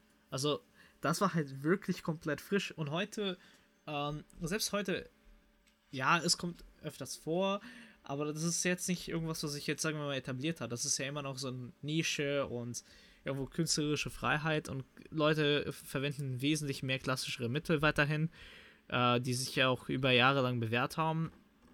Und da ist auch nichts Verkehrtes dabei, nur ähm, zu der Zeit hat man das einfach noch nicht so gesehen gehabt. Heute kommt es gerne mal vor, gerade ähm, bei Kurzfilmen, wenn du guckst, oder auf allein auf YouTube oder du siehst solche Sachen wie Video Game High School, yep. ähm, die super erfolgreich wurden im Internet. Äh, die haben halt davon profitiert, dass es jemand Der, mal Er hat einfach hat. für all sowas den Weg gegeben. Dass er, er ist der Goldstandard. Und das ist alles so, jeder guckt sich das an und schaut dann, jetzt, wenn wir jetzt von den Amateuren, in Anführungszeichen Amateuren, so YouTube-Content-Creatern oder sowas, also es ist auch alles weit weg von amateurhaft natürlich. Aber wenn du dann siehst, dass die Leute, die das dann so ein bisschen hobbymäßig machen oder halt nicht mit einem Hollywood-Budget da arbeiten, die nehmen sich dann einzelne Sachen raus, die sie umsetzen können davon und bauen dann darauf aus und bilden sich dann auch ihren eigenen Stil in der Hinsicht. Ja. Und ähm, das hat sich auch weiterhin so etabliert. Also wenn du auch, also wenn du, wenn du mal guckst, auch selbst Wes Anderson hat solche Züge bei den Transitions teilweise übernommen hat er auch zu der Zeit noch nicht so wirklich Ding gehabt. Und wenn du jetzt äh, hier Grand Budapest Hotel anguckst, das, da ja. siehst du auch schon sehr Ähnlichkeiten äh, teilweise, wie Schnitte gesetzt werden, damit sie flüssig wirken. Und das sind, gut, das sind auch Sachen einfach, die irgendwann einfach auch äh, sich entwickelt haben als Standard in der Branche, ne? Und äh, Leute das immer weitergezogen haben, aber ähm, wenn du, also ich glaube, ich, ich glaube, das ist ein guter Vergleich mit Into the Spider-Verse auch mal, mal schaust. Ja. Weil, ähm, weil der, die beiden Filme fühlen sich halt sehr, sehr, sehr, sehr, sehr, sehr ähnlich vom äh, Schauverhalten an. Man muss, man muss sich auch einfach überlegen, ich, ich weiß es noch, dass ich damals auch im Kino saß oder was und oder gedacht hatte zumindest, dass das jetzt acht Jahre nach Scott Pilgrim ist, der erste Film, der es auch richtig gemacht in der Hinsicht. Genau, der sich so wie der Comic anfühlt. Der ne? seinen eigenen Stil genommen hat und das dann einfach bis zur Perfektion umgesetzt hat. Ja, äh, stimme ich dir vollkommen zu. Äh, also das. Also ich bin ja absolut kein Animationsfan mehr gewesen. Also ich habe ja lebenlang Anime und äh, also allgemein Comic-Verfilmungen bis hin zu ähm, Zeichentrickserien ja geschaut, aber irgendwie hat, hat das einfach so einen Standard erreicht und jetzt so eine Animationsstandards bei Anime sind heute absurd geil. Aber da fehlt halt eben dieses äh, gewisse Extra, was halt der Enter the Spider-Verse dann wiederum hatte. Und das wird ja Gott sei Dank jetzt aktuell immer mehr und mehr, mehr, mehr, mehr Trend, dass Leute sich da irgendwie mehr trauen. Ähm, hat man ja jetzt auch wieder bei Klaus gesehen. Ich habe mir den immer noch nicht angeguckt, sollte ich mal anmerken, aber man setzt sich ja trotzdem ein bisschen damit auseinander. Ähm, und das hat, äh, ich glaube halt einfach so, so ein Film wie Scott Pilgrim war halt zu der richtigen Zeit am richtigen Ort, ähm, bevor auch der ganze Boom in den Superhelden losging und Comic-Verfilmungen. Weil heute kannst du eigentlich Comic-Verfilmungen schon ka kaum noch mehr ernst nehmen, finde ich. Weil es ist einfach so übersätzlich und so viel Schrott leider dabei, dass, ähm, ja, was soll man sagen, ähm, man einfach nicht mehr, also nicht, sich nicht mehr so wirklich krass freut. Du freust dich halt, oh mein Gott, das ist etwas, das wieder gut ist. Also es von den 20 Filmen, die rausgebracht werden, ist, dass einer mal aus der Reihe tanzt, weil der wirklich gut ist und nicht, weil er schlecht ist. Und das ist, äh, das ist dann halt der Moment, wo, wo halt so ein Film wie Scott Pilgrim halt zur richtigen Zeit halt ankam. Weil der war halt gut, bevor das halt normal wurde. Und weißt du, jetzt reden wir halt von Mandalorian, das halt wieder, oh, das ist ja ein guter Star Wars-Film. So, ne? Hm. Dann hast du halt wieder, ähm, hast du den Fall mit The Last Jedi. Ist ja ein toller Film, aber Fans äh, teilweise gar nicht sich damit identifizieren können. Und dann hast du, dann die Antwort darauf war, ja, lass mal ähm, The Rise of the Skywalker machen, was so gar nicht funktioniert hat, für keinem. Und das ist halt alles so ein Mix geworden, so als alles diese Franchises, Comic-Verfilmungen und alles äh, irgendwie so übersetzlich und durchstandardisiert wurde, dass halt auch Scott Pilgrim da weiterhin noch raussticht. Ja. Weil einfach noch nichts Vergleichbares gemacht wurde, finde ich. Und es wurde versucht, ne? Also, ich meine, auch selbst Ready Player One oder hier der Film Pixels hat versucht, da sehr viel anzuhauchen und sehr viel in der Richtung zu machen. Und ich finde, zum Teil richtig, zum Teil falsch. Ähm, aber so durchdacht und so durch äh, stylized wie der hier gab es halt echt noch keinen. Und ich nehme jetzt mal Into the Spider-Verse raus, weil Into the Spider-Verse für mich was komplett eigenes in der, yep. in der Hinsicht. Hier ist, ich meine, wir haben es jetzt auch schon zwei, dreimal nochmal angesprochen, aber hier kommt halt auch zum Tragen diese Symbiose, die dann am Set auch herrschte. Du hast äh, einen Edgar Wright, der Fan der Serie ist und der auch richtig Bock darauf hat, der halt wahrscheinlich am ersten Tag schon gar nicht so viel aufschreiben konnte, wie ihm durch den Kopf gegangen ist zu der Sache, was er alles machen möchte oder ausprobieren möchte, etc. pp. Du hast einen Brian Lee O'Malley, der sich Edgar Wright gewünscht hat und die dann auch beide wirklich Hand in Hand gearbeitet haben. Also O'Malley war ja ständig am Set, der hat die ganzen, ähm, diese, diese Taktik-Dinger, äh, die dann eingeblendet wurden, das sind ja alles von ihm gezeichnete im Stile des Comics hast du dann da vor jedem Fight halt so die Übersicht über den Gegner etc. Das ist alles von ihm. Alleine, alleine die Anekdote, die es da gibt, ähm, die Partyszene, wo er Como nach äh, Ramona fragt, wo er noch nicht weiß, wie sie heißt. Ähm, diese ikonische Zeichnung von den Haaren, da hat er irgendwie Stunden dran gesessen. Also Brian D. O'Malley am Set hat die per Hand gezeichnet. Und das ist ja eigentlich ja eine Kritzelei nur. Es soll nur eine Kritzelei sein aber er war nicht zufrieden damit. Dass, also er wollte den perfekten Punkt zwischen, man sieht eindeutig, wer gemeint ist, und es ist ikonisch äh, Ramonas Haar. Und ja. es sieht so aus, als ob es jemand in 15 Sekunden hingewichst hätte. Und alleine, dass dann da so ein, ein Scheißaufwand betrieben wird, von wegen, ja, okay, ich mach das jetzt nochmal neu und nochmal neu und nochmal neu und jetzt gefällt es mir und jetzt können wir es benutzen. Äh, da weißt du auch, wie viel Herzblut da dran steckt. Da wird nichts ja. dem Zufall überlassen. Und ich glaube, wenn du das dann hörst von, von O'Malley und wenn man dann aber auch kennt, wie Edgar Wright halt auch storyboardet teilweise, jetzt sieht man bei Hot Fuzz zum Beispiel in den Extras sehr, sehr gut, dann weißt du, dass die anscheinend ziemlich genau auf einer Wellenlänge ticken, was das angeht. Nee, das auf jeden Fall. Und ich meine, also es ist ja so dynamisch wie sonst, sonst was, ne? Also, also die, die Edits fühlen sich einfach nur dynamisch wie flüssig an.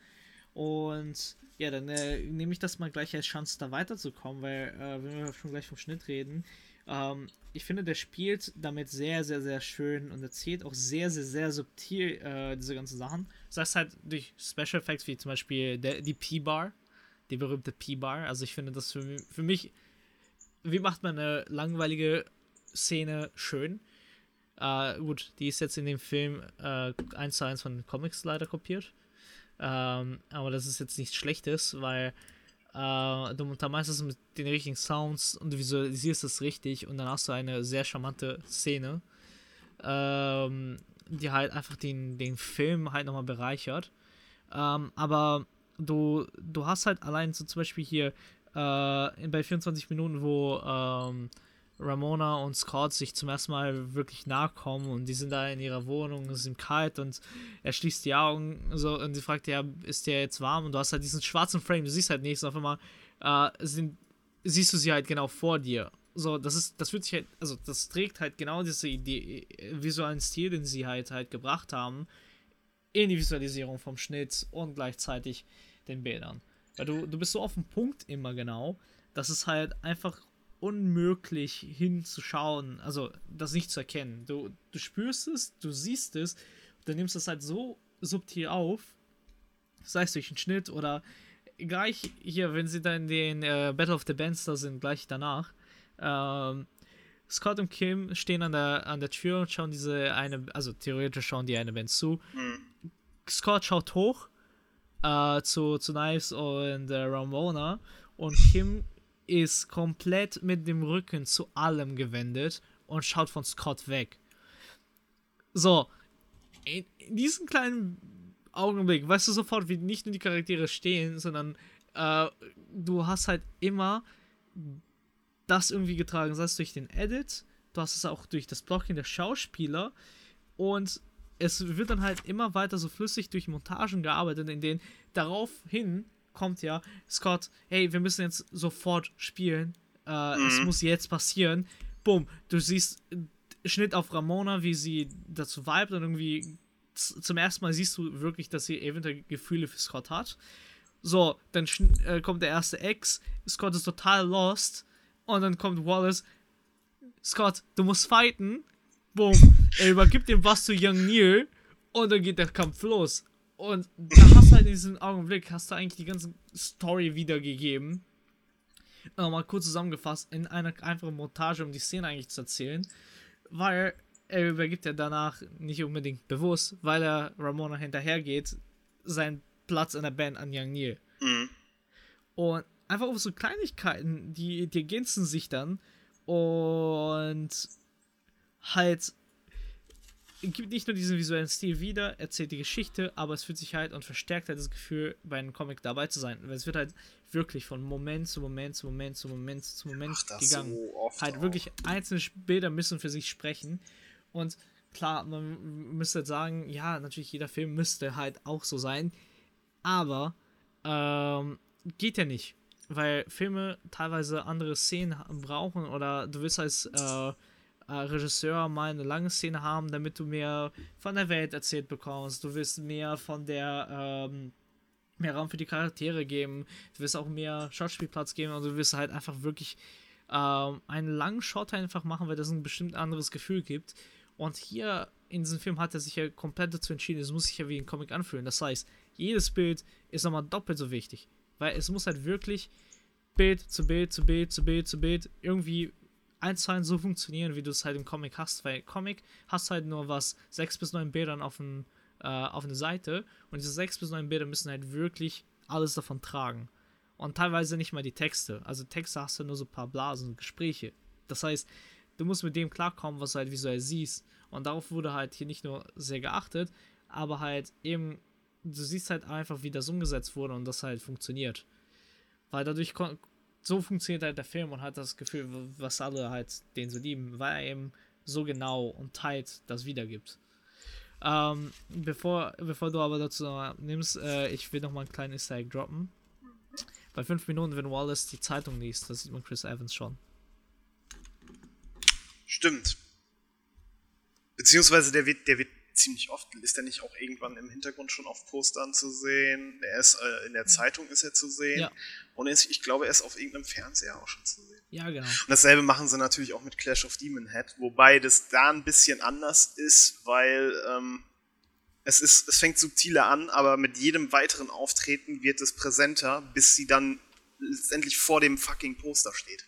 Also ja. wo er es dann letztendlich ganz bewusst eskalieren lässt, wo es immer präsenter wird, es wird immer mehr halt hier bei, äh, nee, es war nicht Goodwill, sondern in dem Plattenladen oder was, wo immer mehr Merch von denen gezeigt wird. Ja.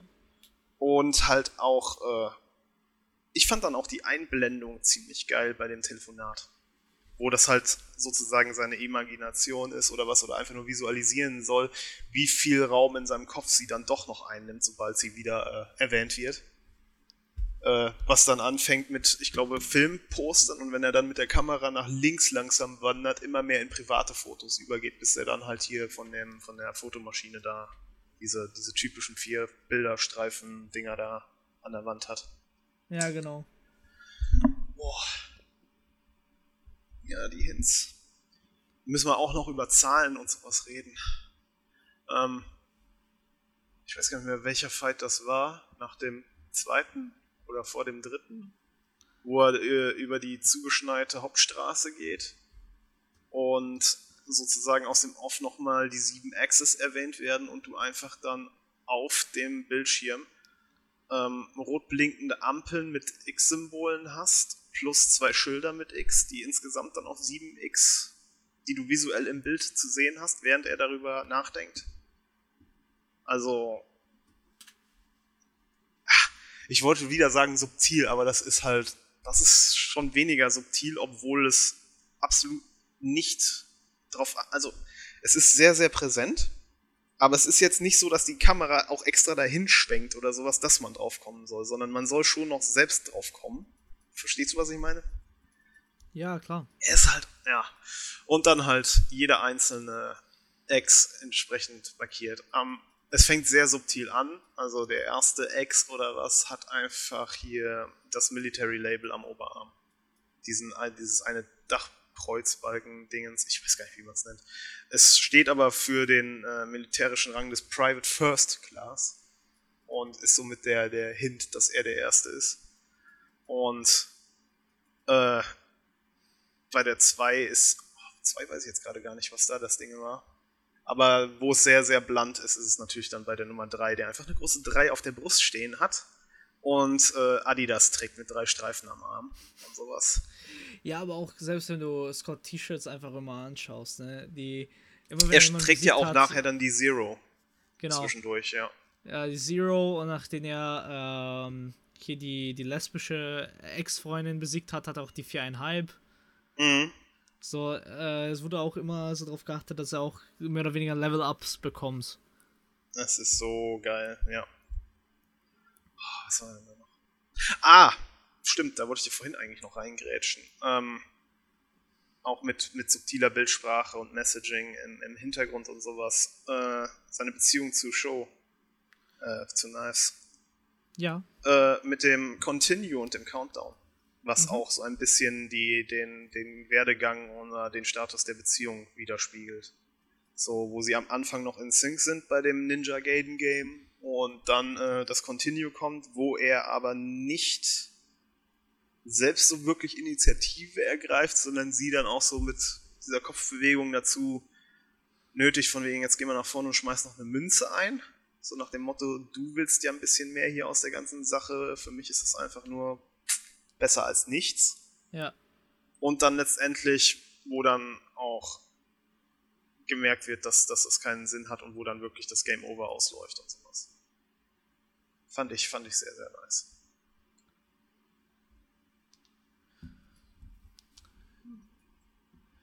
Ja, es ist, äh,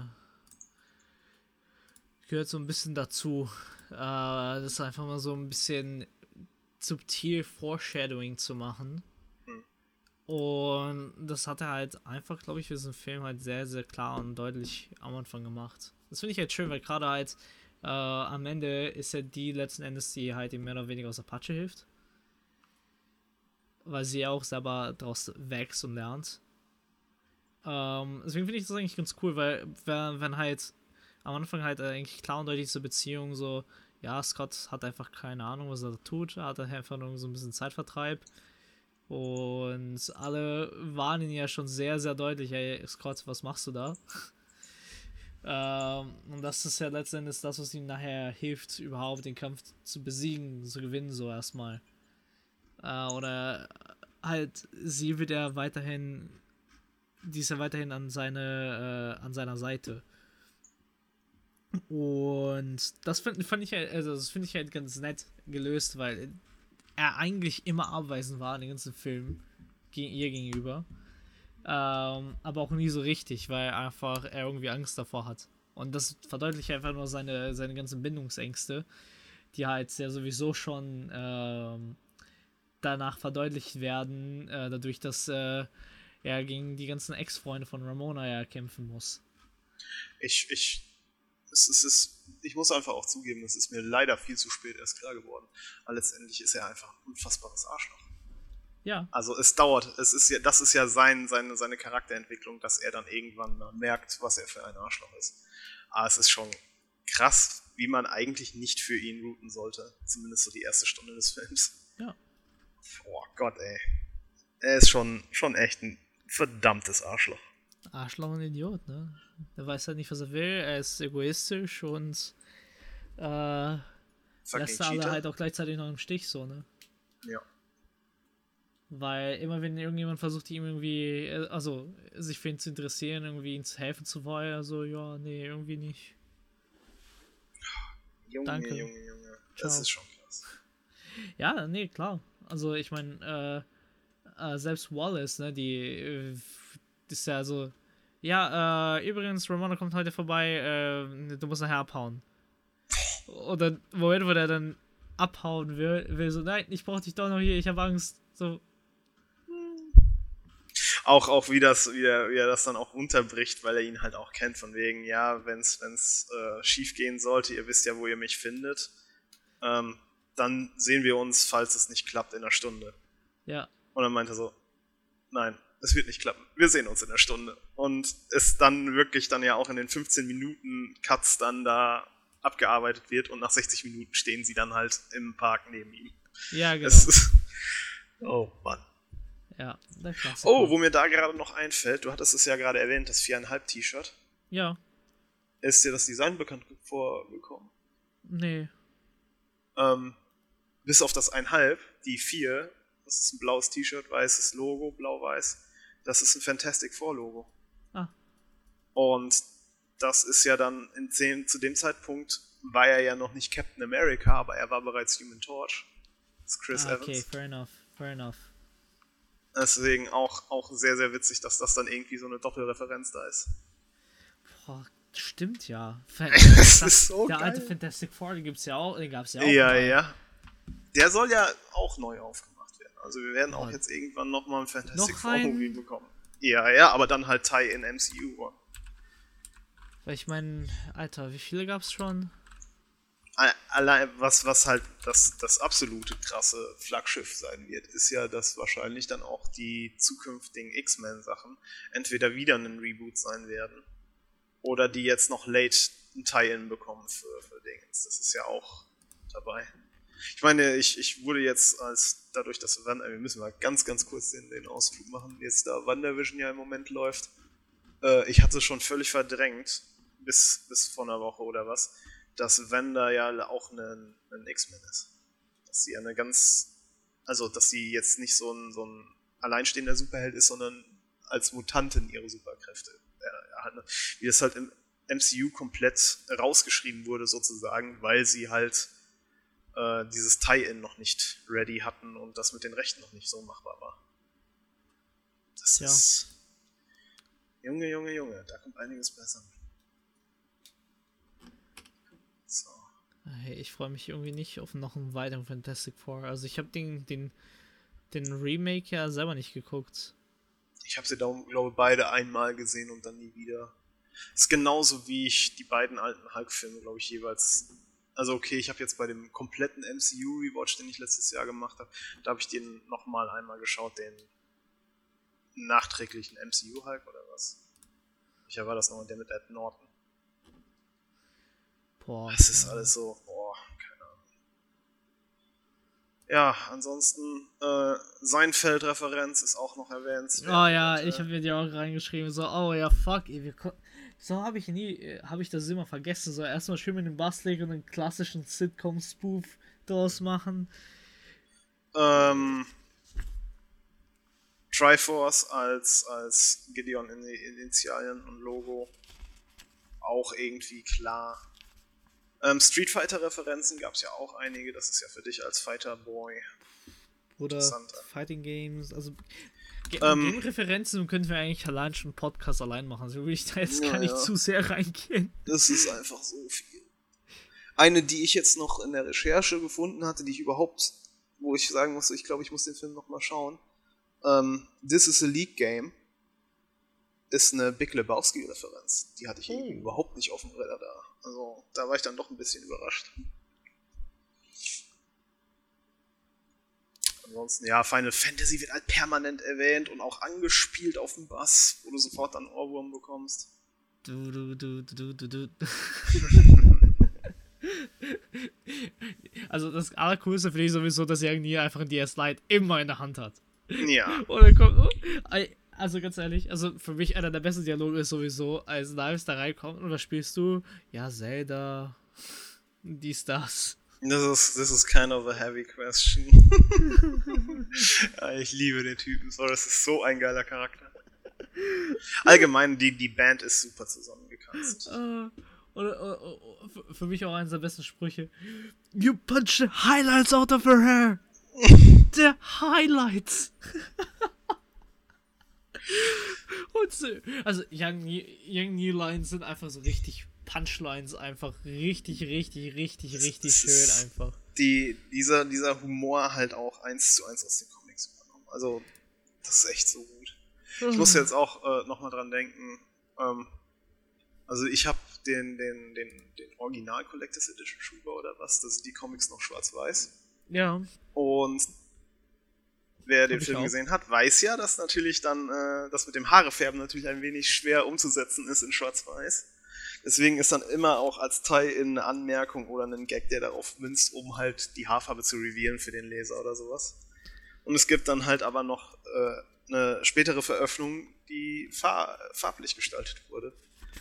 Und was macht Brian Lee O'Malley einfach? Er macht dann halt einen Meta-Gag, so nach dem Motto, er macht dann so Anmerkungen des Autors, also der Gag war schon ein bisschen witziger, als man die Farben nicht sehen konnte. er ist halt so super self-referential, was das angeht. Ja. Ähm, übrigens, äh, äh, wenn wir schon über Videospielreferenzen sehen, äh, das ist eine Sache, die Leute natürlich in unserer Alter noch kennen, aber äh, Leute, die jünger sind, äh, vergessen. Der, immer wenn er einen Ex besiegt, kriegt er Coins, ne? Ja. Ähm, wenn du damals Arcade-Games gezockt hast, in Arcade-Hallen, das wäre sowieso nie ein Hit wirklich in, in Deutschland, aber ähm, ja, ich glaube, wir haben alle genug, also die meisten von uns werden genug äh, Highschool-Filme, Coming-of-Age-Filme gesehen genau. haben, dass man trotzdem also du musstest halt immer, versteht. immer Coins halt reingeben, um halt spielen zu können und wenn du gut Quarters genug warst, hast du halt Extra Lives bekommen. Ja. Und das ist halt die Referenz dafür, dafür, also mehr oder weniger, ja, du hast den ersten Boss besiegt. Hier, bitte. Hier hast du vier weitere Leben, so nach Motto. Was ich da eine sehr, sehr subtile und sehr, sehr geile Aktion fand, war dann beim Endfight gegen Gideon, ähm, als er den das erste Mal downt. Ähm, ja. Pustet er Münzen statt Blut. Ja. Es ist so geil. Also da würde ich ja nicht mal drauf kommen, irgendwie. Das ist. Es macht total Sinn. Ah, sehr, sehr geil. Ja, also, also es ist wirklich auch allein halt Gideons Logo ist ja auch das Triforce und es geht, dann wird auch überall referenziert und dann äh, hat er auch sein, sein Fall mit seinem Evil Ich, was ja auch so, so eine, also eins zu eins eine Referenz Darklink. gibt. Es gibt ja, ja, ja Darklink. das ist eine Darklink-Referenz. Das ist, das hat er auch, glaube ich, bestätigt. Das ist Darklink. Ja, ja, sagt ja auch in den Comics so, ne? Also das ist ja, das ist jetzt nichts Neues so, ne? Ähm, aber das sind so alle so Kleinigkeiten, die dann halt ineinander irgendwo übereinspielen. Und das darf man halt einfach nicht vergessen. Okay. Was gibt's denn noch so zu sprechen? Diese Filme, ey. Wir haben. Ich habe Gefühl, wir haben schon so über das die Hälfte so gesprochen, aber auch die Hälfte nicht, ey. Also ich, ich glaube, ich glaube, man könnte eigentlich echt so einen Special Podcast eigentlich allein schon machen, um die ganzen Easter Eggs halt rauszugehen. Mhm. Hast du noch irgendwas erstmal auf der Liste? Ich, ich hab eigentlich alles. Naja, hab nichts mehr.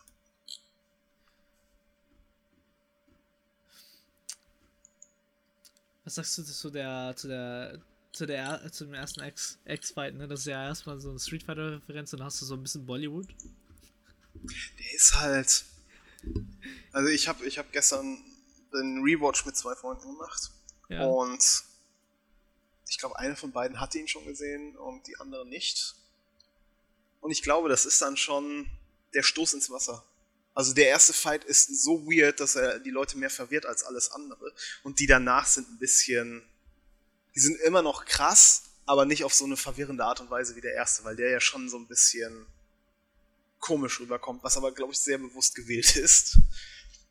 Aber ich finde den ersten, er ist halt ikonisch, weil er auch ja uns sozusagen dann äh, den, den Break gibt, weil vorher ist nicht so viel passiert, was komplett absurd ist oder was halt sozusagen unsere Re Realität bricht, wie wir sie kennen. Ja. Und das ist dann das erste Mal, wo wirklich klar wird, hier äh, Kung Fu rumfliegen, Feuerbälle äh, und Dämonen. Und dann denkst du so, hm. Und das setzt halt sofort den Ton für den Rest des Films. Und ich finde es super gut äh, gewählt in der Hinsicht. ich finde einfach sein Outfit so geil, weil es ist halt so richtig 2000er Emo-Punk-Vibe. Sind Piraten jetzt in? Hm. Also die waren mal in. Wir haben in der siebten Klasse gedatet. Das zählt nicht.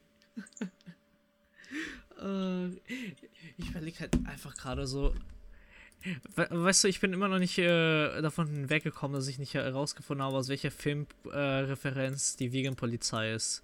Hm. Ach stimmt, hattest du ja vorher am Anfang erwähnt.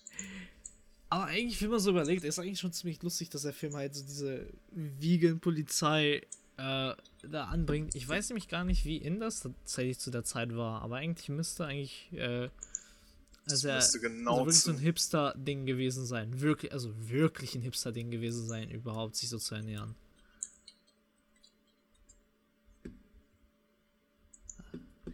Also das würde mich mal echt interessieren. Äh, aber ja, falls ihr wisst. Ich musste auf halt jeden Fall schwer lachen, dass äh, das Polizeiauto von denen oder das Vegan Police Car halt auch ein Smart ist. Das ist so.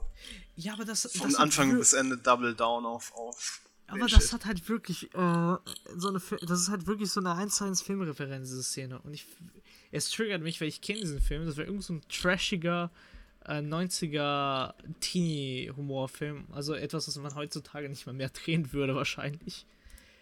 Aber mir fällt es nicht mehr ein, weil diese Szene war einfach so trashig.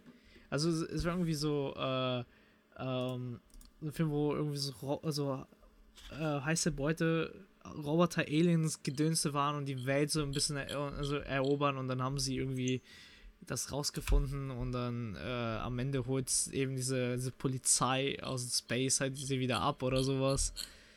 Ach, keine Ahnung.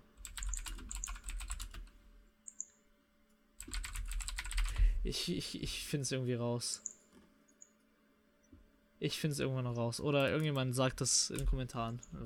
Das würde mich jetzt wirklich interessieren. Wenn ich, ich, ich erinnere mich nicht dran. Kennst du das nicht? Äh, hast du das nicht auch immer, wenn du. Hey, das habe ich doch schon tausendmal irgendwo gesehen, aber ich erkenne es nicht. Das, das, das, wird mich vor allem dann eine Woche lang quälen, bis es dann irgendwann Klick macht, wenn es nicht mehr relevant ist. Ja, natürlich. Natürlich. Klassiker. Natürlich. Ah. Ansonsten, hm, keine Ahnung. Alter. I really don't know, man. Ja gut, dann ist das so. Ich. Irgendwo, irgendwie triggert es mich gerade, irgendwie fühlt es sich so an, als hätten wir. Es würde irgendwas fehlen noch zu diesem Film. Aber es fehlt auch nicht ein. Es gibt halt zu viel, glaube ich. Also ich meine, wir könnten halt allgemein einfach durch den Film so gehen und so einfach Audiokommentar. Ja, zu dem Film müssen wir eigentlich irgendwann noch ein Audiokommentar rausbringen. Das würde, glaube ich, echt mehr Sinn machen. Ich, ich, dass man da einfach parallel dazu was sagt. Ich glaube, das ist es. Ach, egal. Gut. Dann machen wir einen Cut, oder? Dann würde ich sagen, machen wir einen Cut. Ja, Leute. Dann ähm, tut euch selber den Gefallen, guckt dieses, diesen Film an. Äh, ist ein Meisterwerk. Falls ihr es noch nicht getan habt. Und falls schon, guck das einfach nochmal an. Und noch ja, mal. 15 mal, 16 mal. Und noch Kannst du immer noch empfehlen. Äh, er wird nicht langweiliger. Das ist krass. Das sowieso.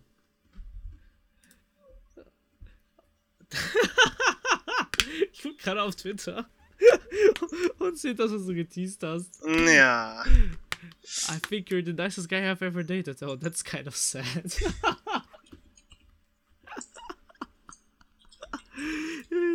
Das ist schön. Einfach herrlich. Würde sofort retweeten.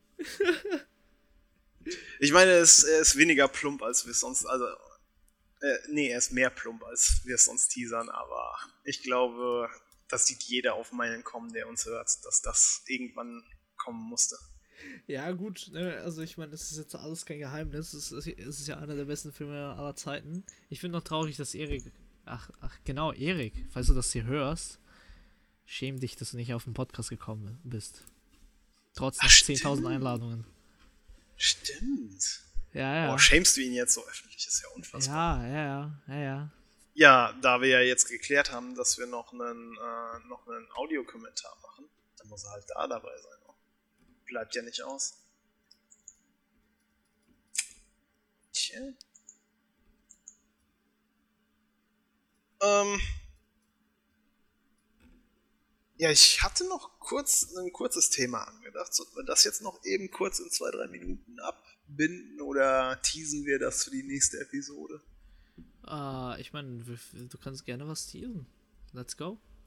Also ich ja. meine, wir haben, also ich mein, wir haben, wir haben ja eine ewig lange Liste ja schon vorbereitet und äh, die nächste Folge ist ja etwas, was wir schon davor machen wollten, aber unsere Pläne angepasst haben. Ja, es, es geht ja jetzt nicht konkret, schau mal unten, ich habe es dir reingeschrieben nochmal, es geht ja jetzt nicht konkret um einen Film, den wir behandeln werden, sondern um eine potenzielle neue Quelle, wo wir unser Material sichten können.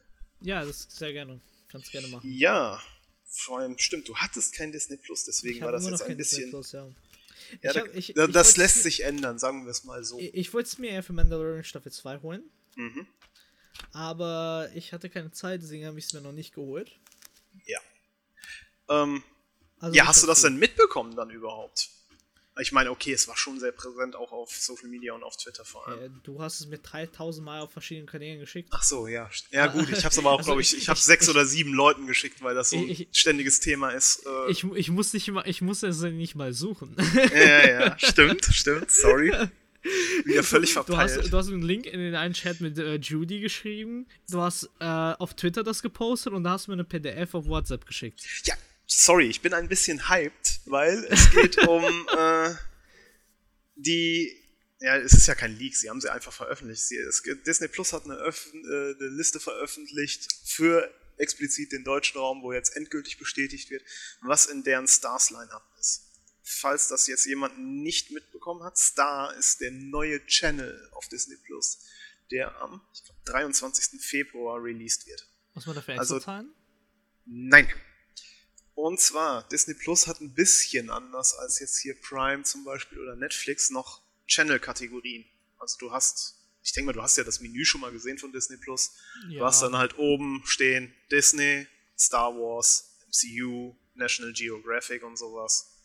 Und hast dann sozusagen, wenn du da draufklickst, schon prägefiltert einfach nochmal ein komplett andere, äh, ja, ein anderes Head-Menü halt nur für diese Franchises. Und Star kommt halt dazu unter der Prämisse, dass es sozusagen der Erwachsenen-Content wird. Oder mehr Erwachsenen-Content. Und ganz am Anfang, so die ersten Teaser-Sachen oder was hieß es halt, dass zum Beispiel die Stirb, äh, Stirb langsam-Reihe dann dabei sein wird. Und was ich dann jetzt bestätigt hatte, also ich hatte schon für UK war eine Liste geleakt worden vor einiger Zeit, aber nur mit Filmen.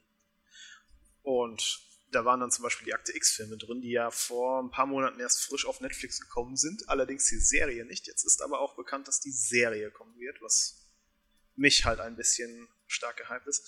Und ja, ich würde mal behaupten, dass das wohl einer der besten Release-Days wird, den wir bisher so streaming-technisch hatten von allen Anbietern, weil so unfassbar viel gutes Zeug auf einmal kommt. Also ich, ich hatte das immer noch ein bisschen belächelt, als es nur hieß, ja, stirb langsam und ein bisschen was, aber jetzt, also ich kann ja mal ganz kurz so ein paar Sachen runterreißen. Ähm, Serien, die kommen werden. Akte X, ähm, aber zum Beispiel das erste legale Ding, ich glaube, es lief nämlich nicht auf HBO, ich bin mir aber nicht mehr sicher. Atlanta, die erste Staffel, wird dann legal für Deutschland verfügbar sein.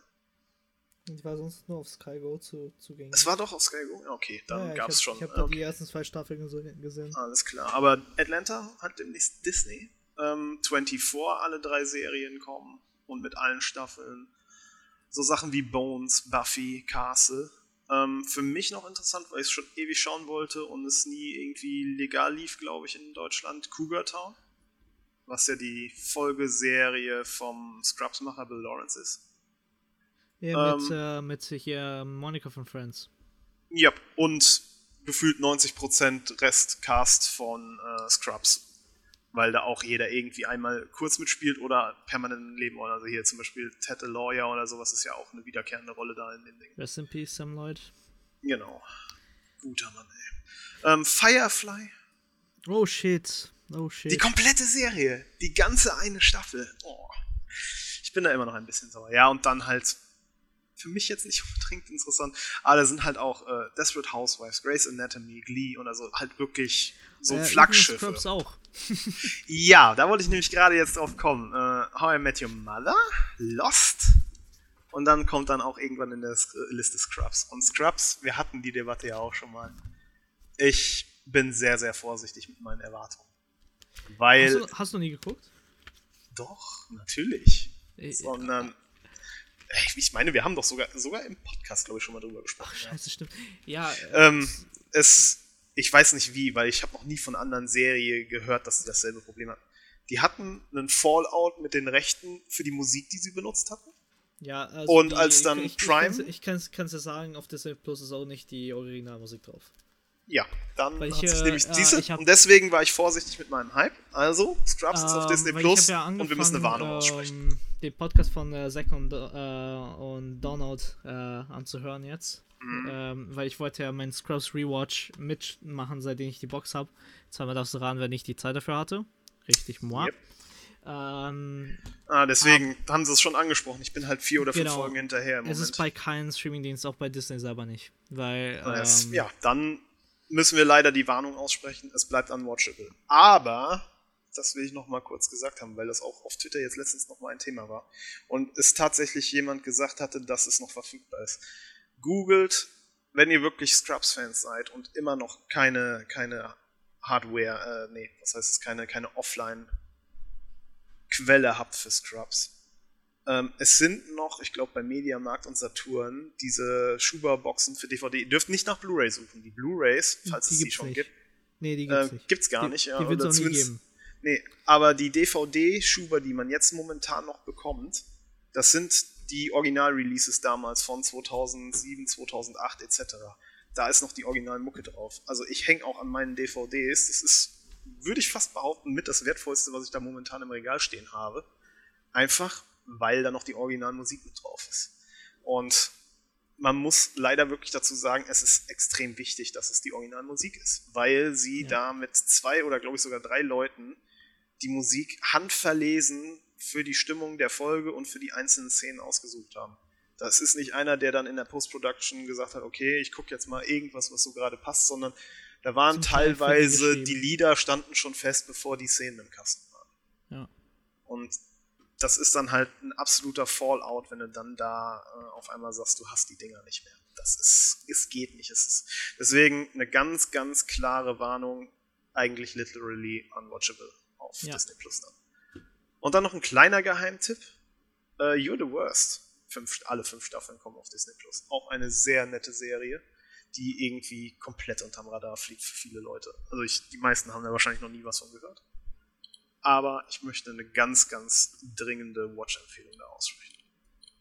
Ja gut, und was für dich garantiert interessant ist bei den Filmen, Wes Anderson findet seine Heimat auf Disney Plus.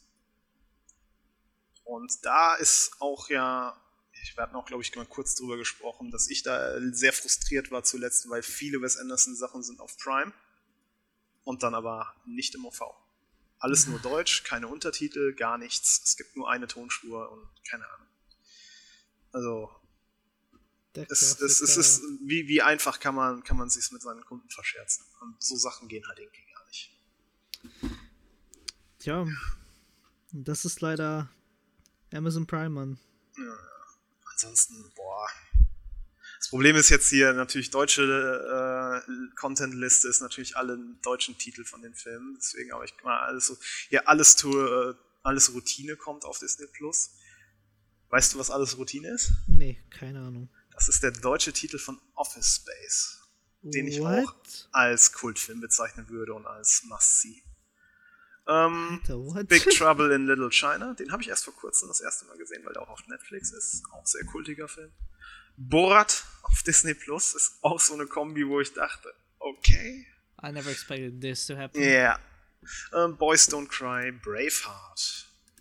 Ähm, oh, es gab einen Buffy-Film. Ich muss echt mal Buffy gucken, das würden mir jetzt nochmal von vielen. Äh, Kommando, Con Air. Darjeeling, Un äh, Darjeeling Limited. Das ist schon ziemlich geil. Die Fliege. Aber es steht nicht dabei, welche Version. Ich bin mir zu 99% sicher, dass es äh, unsere Jeff Goldblum-Variante sein wird. Aber es wäre natürlich witzig gewesen, wenn sie auch den Original noch reinknallen. Hast du den gesehen? Beziehungsweise hast du beide gesehen? Nee, kein. Ähm, Deadpool ist im Stars Line-Up. Ob er dann nachher nur im Stars Line-Up oder auch unter dem MCU-Bracket zu sehen sein wird, das wird sich noch zeigen. Weil im MCU-Bracket sind ja auch die X-Men-Filme, obwohl sie nicht zum MCU gehören, aber als größeres Marvel-Universe natürlich anerkannt werden. Ja. Der Marsianer. Das ist vielleicht ein Film, den wir auch irgendwann mal durchnehmen werden müssen, weil ich dich dazu zwinge. Ähm, es ist, es ist kein, kein Film, der zehn Oscars gewinnen, gewonnen hat, aber ich muss trotzdem sagen, es ist wirklich einer meiner absoluten Lieblingsfilme. Frag mich nicht, woher das kommt. Ich kann es dir auch nicht beantworten. Ähm, der schmale Grat, um nochmal eine kleine äh, Quizfrage zu machen. Was ist das für ein deutscher Titel? Fine Line. Sin Red Line, richtig. Äh, der scharlachrote Buchstabe scheint das Original zu sein. Ähm, kennen garantiert auch viele nicht, aber einige Leute werden wahrscheinlich Easy A gesehen haben, der super viel darauf anspielt. Äh, der Tag, an dem die Erde stillstand. Auch wieder die Frage, Original oder Keanu Reeves? Einen von beiden muss ich noch sehen. Also ich habe, glaube ich, die Keanu-Variante noch nicht gesehen, aber ich habe das Original, glaube ich, geguckt. Teufel trägt Prada, die Bücherdiebin, ah, die Fliege, ja genau, Liga der außergewöhnlichen Gentlemen habe ich auch noch nicht gesehen. Royal Tenenbaums. Das ist zum Beispiel einer von den Wes Anderson-Filmen, der eigentlich sehr, sehr schwer ist, online zu bekommen. Oh, all, allgemein auch als Blu-ray und DVDs und Ja. die älteren leider echt ein bisschen schwierig. Äh, Planet der Affen kommt sowohl, glaube ich, die 2001er Variante als auch hier das, das Reboot zuletzt und ich glaube sogar die Originalfilme auch noch. Also das, da kriegen wir, glaube ich, die komplette Packung. Das war auch was, wo ich gesagt habe, okay, da werde ich dann demnächst wahrscheinlich nochmal mich dran setzen, wenn ich die Zeit finde. Ähm, ja. Was soll ich dazu noch sagen? Wir kriegen Dragon Ball Evolution auf Disney Plus. Ja, dazu gibt's eine Folge. ich, oh, ich habe mich bis jetzt geweigert, das kannst du mir nicht antun. Äh, doch, doch, doch, doch, doch, doch. Der ist so, der ist so trashig und so bad. Ich, Und das ist ich ein find- Shyamalan-Film. Ja, ich find's, ich find's halt auch einfach so krass, wie der dann äh, in, in einem Atemzug sozusagen so zwei oder drei Spots weiter in der Liste kommen dann so Sachen wie Ed Wood. Und dann hast du Dragon Ball Evolution da drin. Oh, warte, war der überhaupt Shyamalan? Ich weiß Nee, war er nicht. Wollte äh, gerade sagen. Avatar hat er. Ja, Der das ist schon James schlimm. Wong. James Wong. Sorry. Was hat er denn noch gemacht? Good Hongkong. Morning Vietnam, Grand Ja, Budapest Hotel, Ah, High Fidelity der Film. Okay.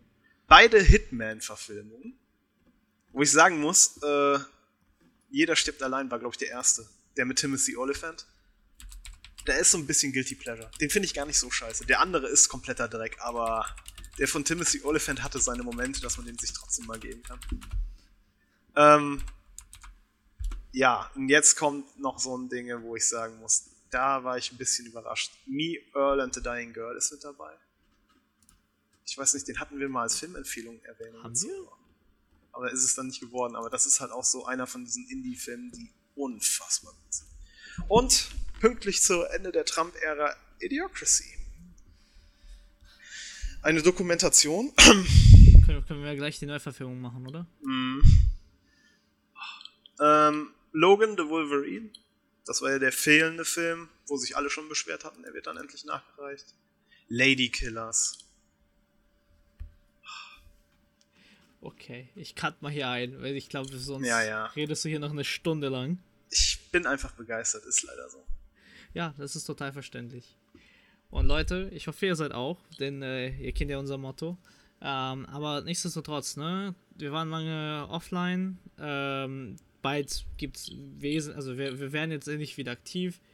Wir haben jetzt, jetzt wieder so ein bisschen geregelten Tagesablauf, wir haben uns wieder in unseren Jobs eingeruft und haben ähm, nach dem Jahr 2020 aus unserem Bunker gekrochen gekommen. Finally, einmal das Tageslicht gesehen und dann gleich wieder zurück. Ähm, und ja, es gibt einige Filme auf der Liste. Ähm, und wie ihr seht, äh, Kai hat auch schon die nächsten 20 Filme schon, glaube ich, vorgeplant. Und dann würde ich sagen, meine Lieben, äh, lasst uns einen Kommentar da, äh, bewertet uns bei iTunes, Spotify oder wo auch immer ihr Podcast hört. Äh, lasst uns gerne Fragen, Empfehlungen und so weiter. Wir stehen und wir wollen halt mit euch sprechen. Und wie ihr wisst, wir lieben Filme. Und wir hoffen, ihr auch. Und in dem Sinne, viel Spaß mit Scott Pilgrim.